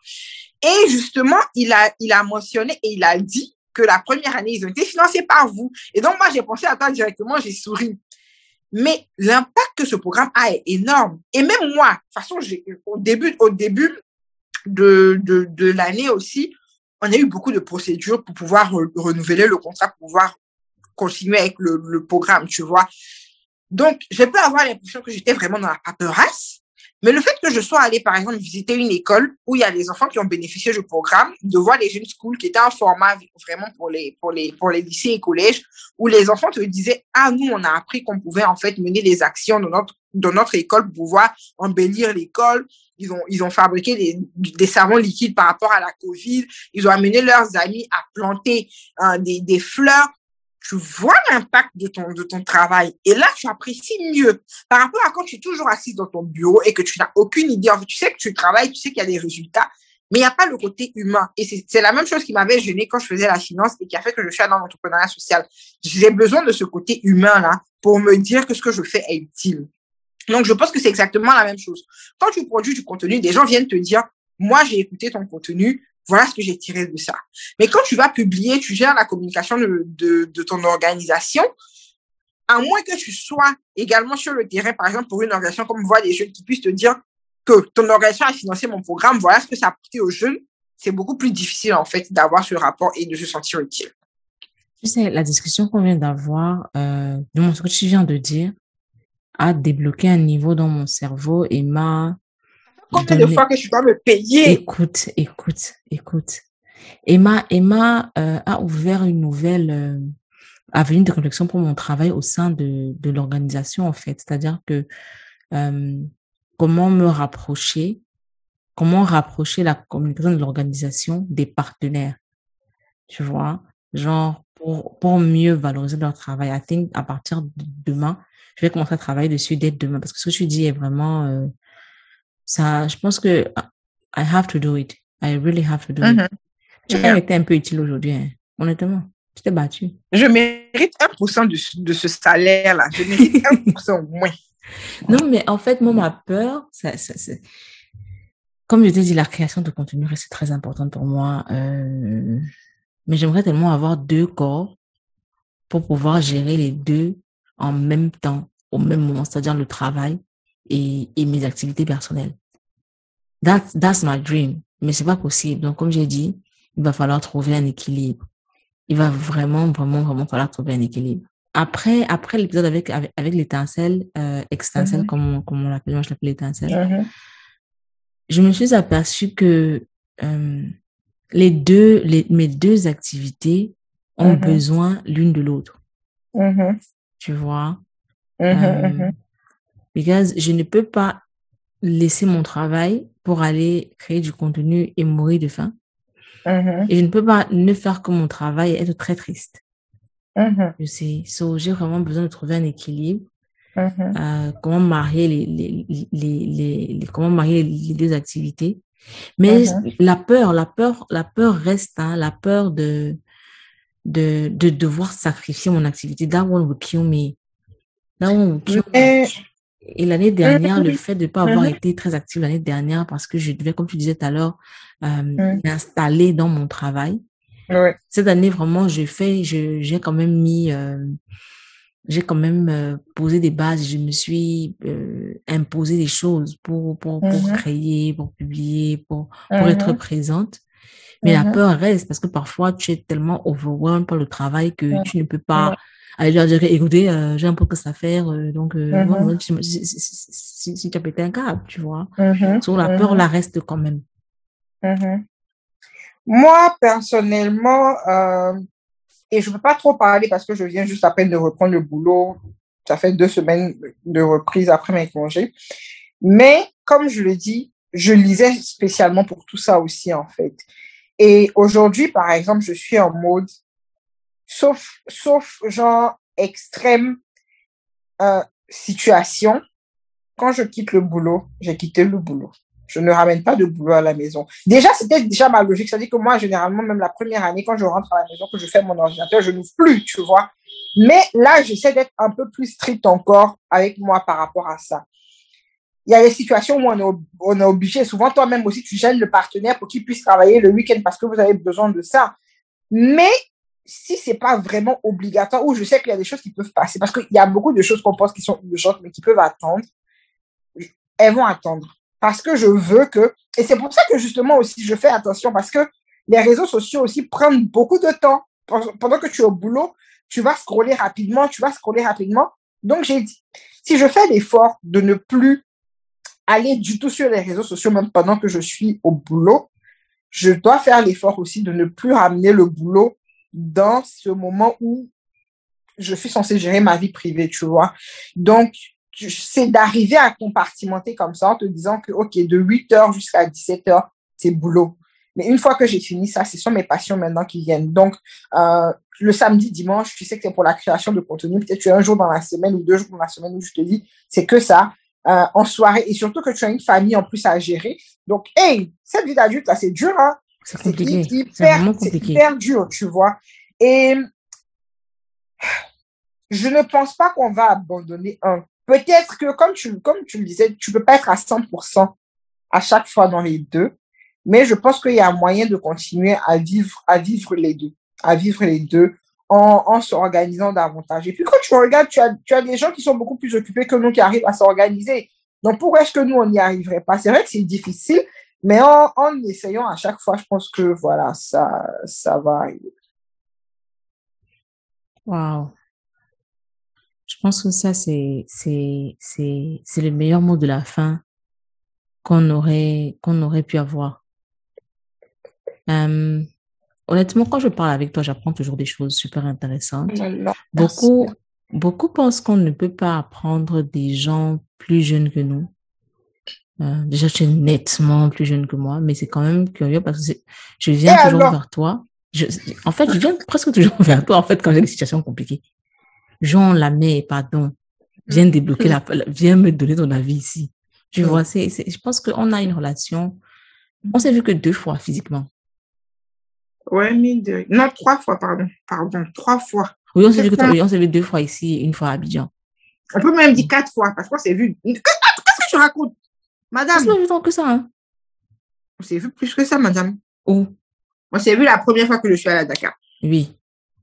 On s'est, on s'est revu. Eh, Je sais pas si c'était cette première fois, là, quand on est parti à la plage, quand on est allé au, à la librairie, qu'on a C'était la première fois.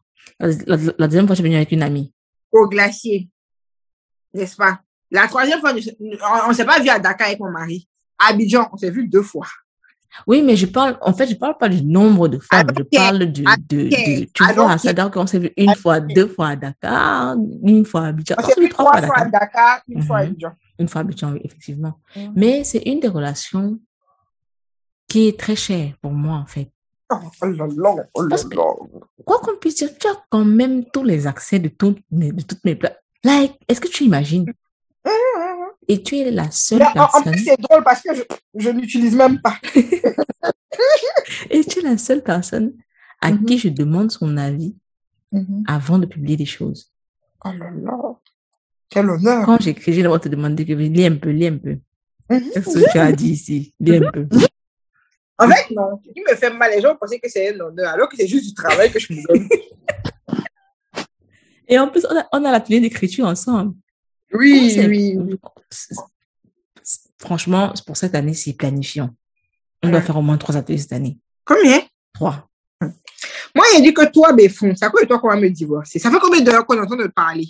Ça fait combien d'heures? Mais le tonton dort déjà, il n'est pas Mais éveillé. Les, les ateliers, on va faire trois ateliers dans l'année. Bon, deux. Deux quand même, non. Deux. Voilà, disons deux au moins. Deux, faisons deux au deux moins. ateliers quand même. En plus, en plus, tu m'as, tu m'as envoyé des documents pour qu'on puisse repenser le format. Faut que je les, faut que Mhm. je les lise Ouais. et que je, je travaille dessus. Mhm. Euh, bon, je je pense que je t'ai assez retenu. Il est quand même 23 Merci. Ah, je vais en faire réaliser mon rêve. Allez dormir. J'ai dormi. Le mot de D'accord. fin. Le mot de fin. Donc, c'est ça ton rêve. Mhm. Donc, je Mhm. te laisse donc réaliser ton rêve. Vas-y. People, bye.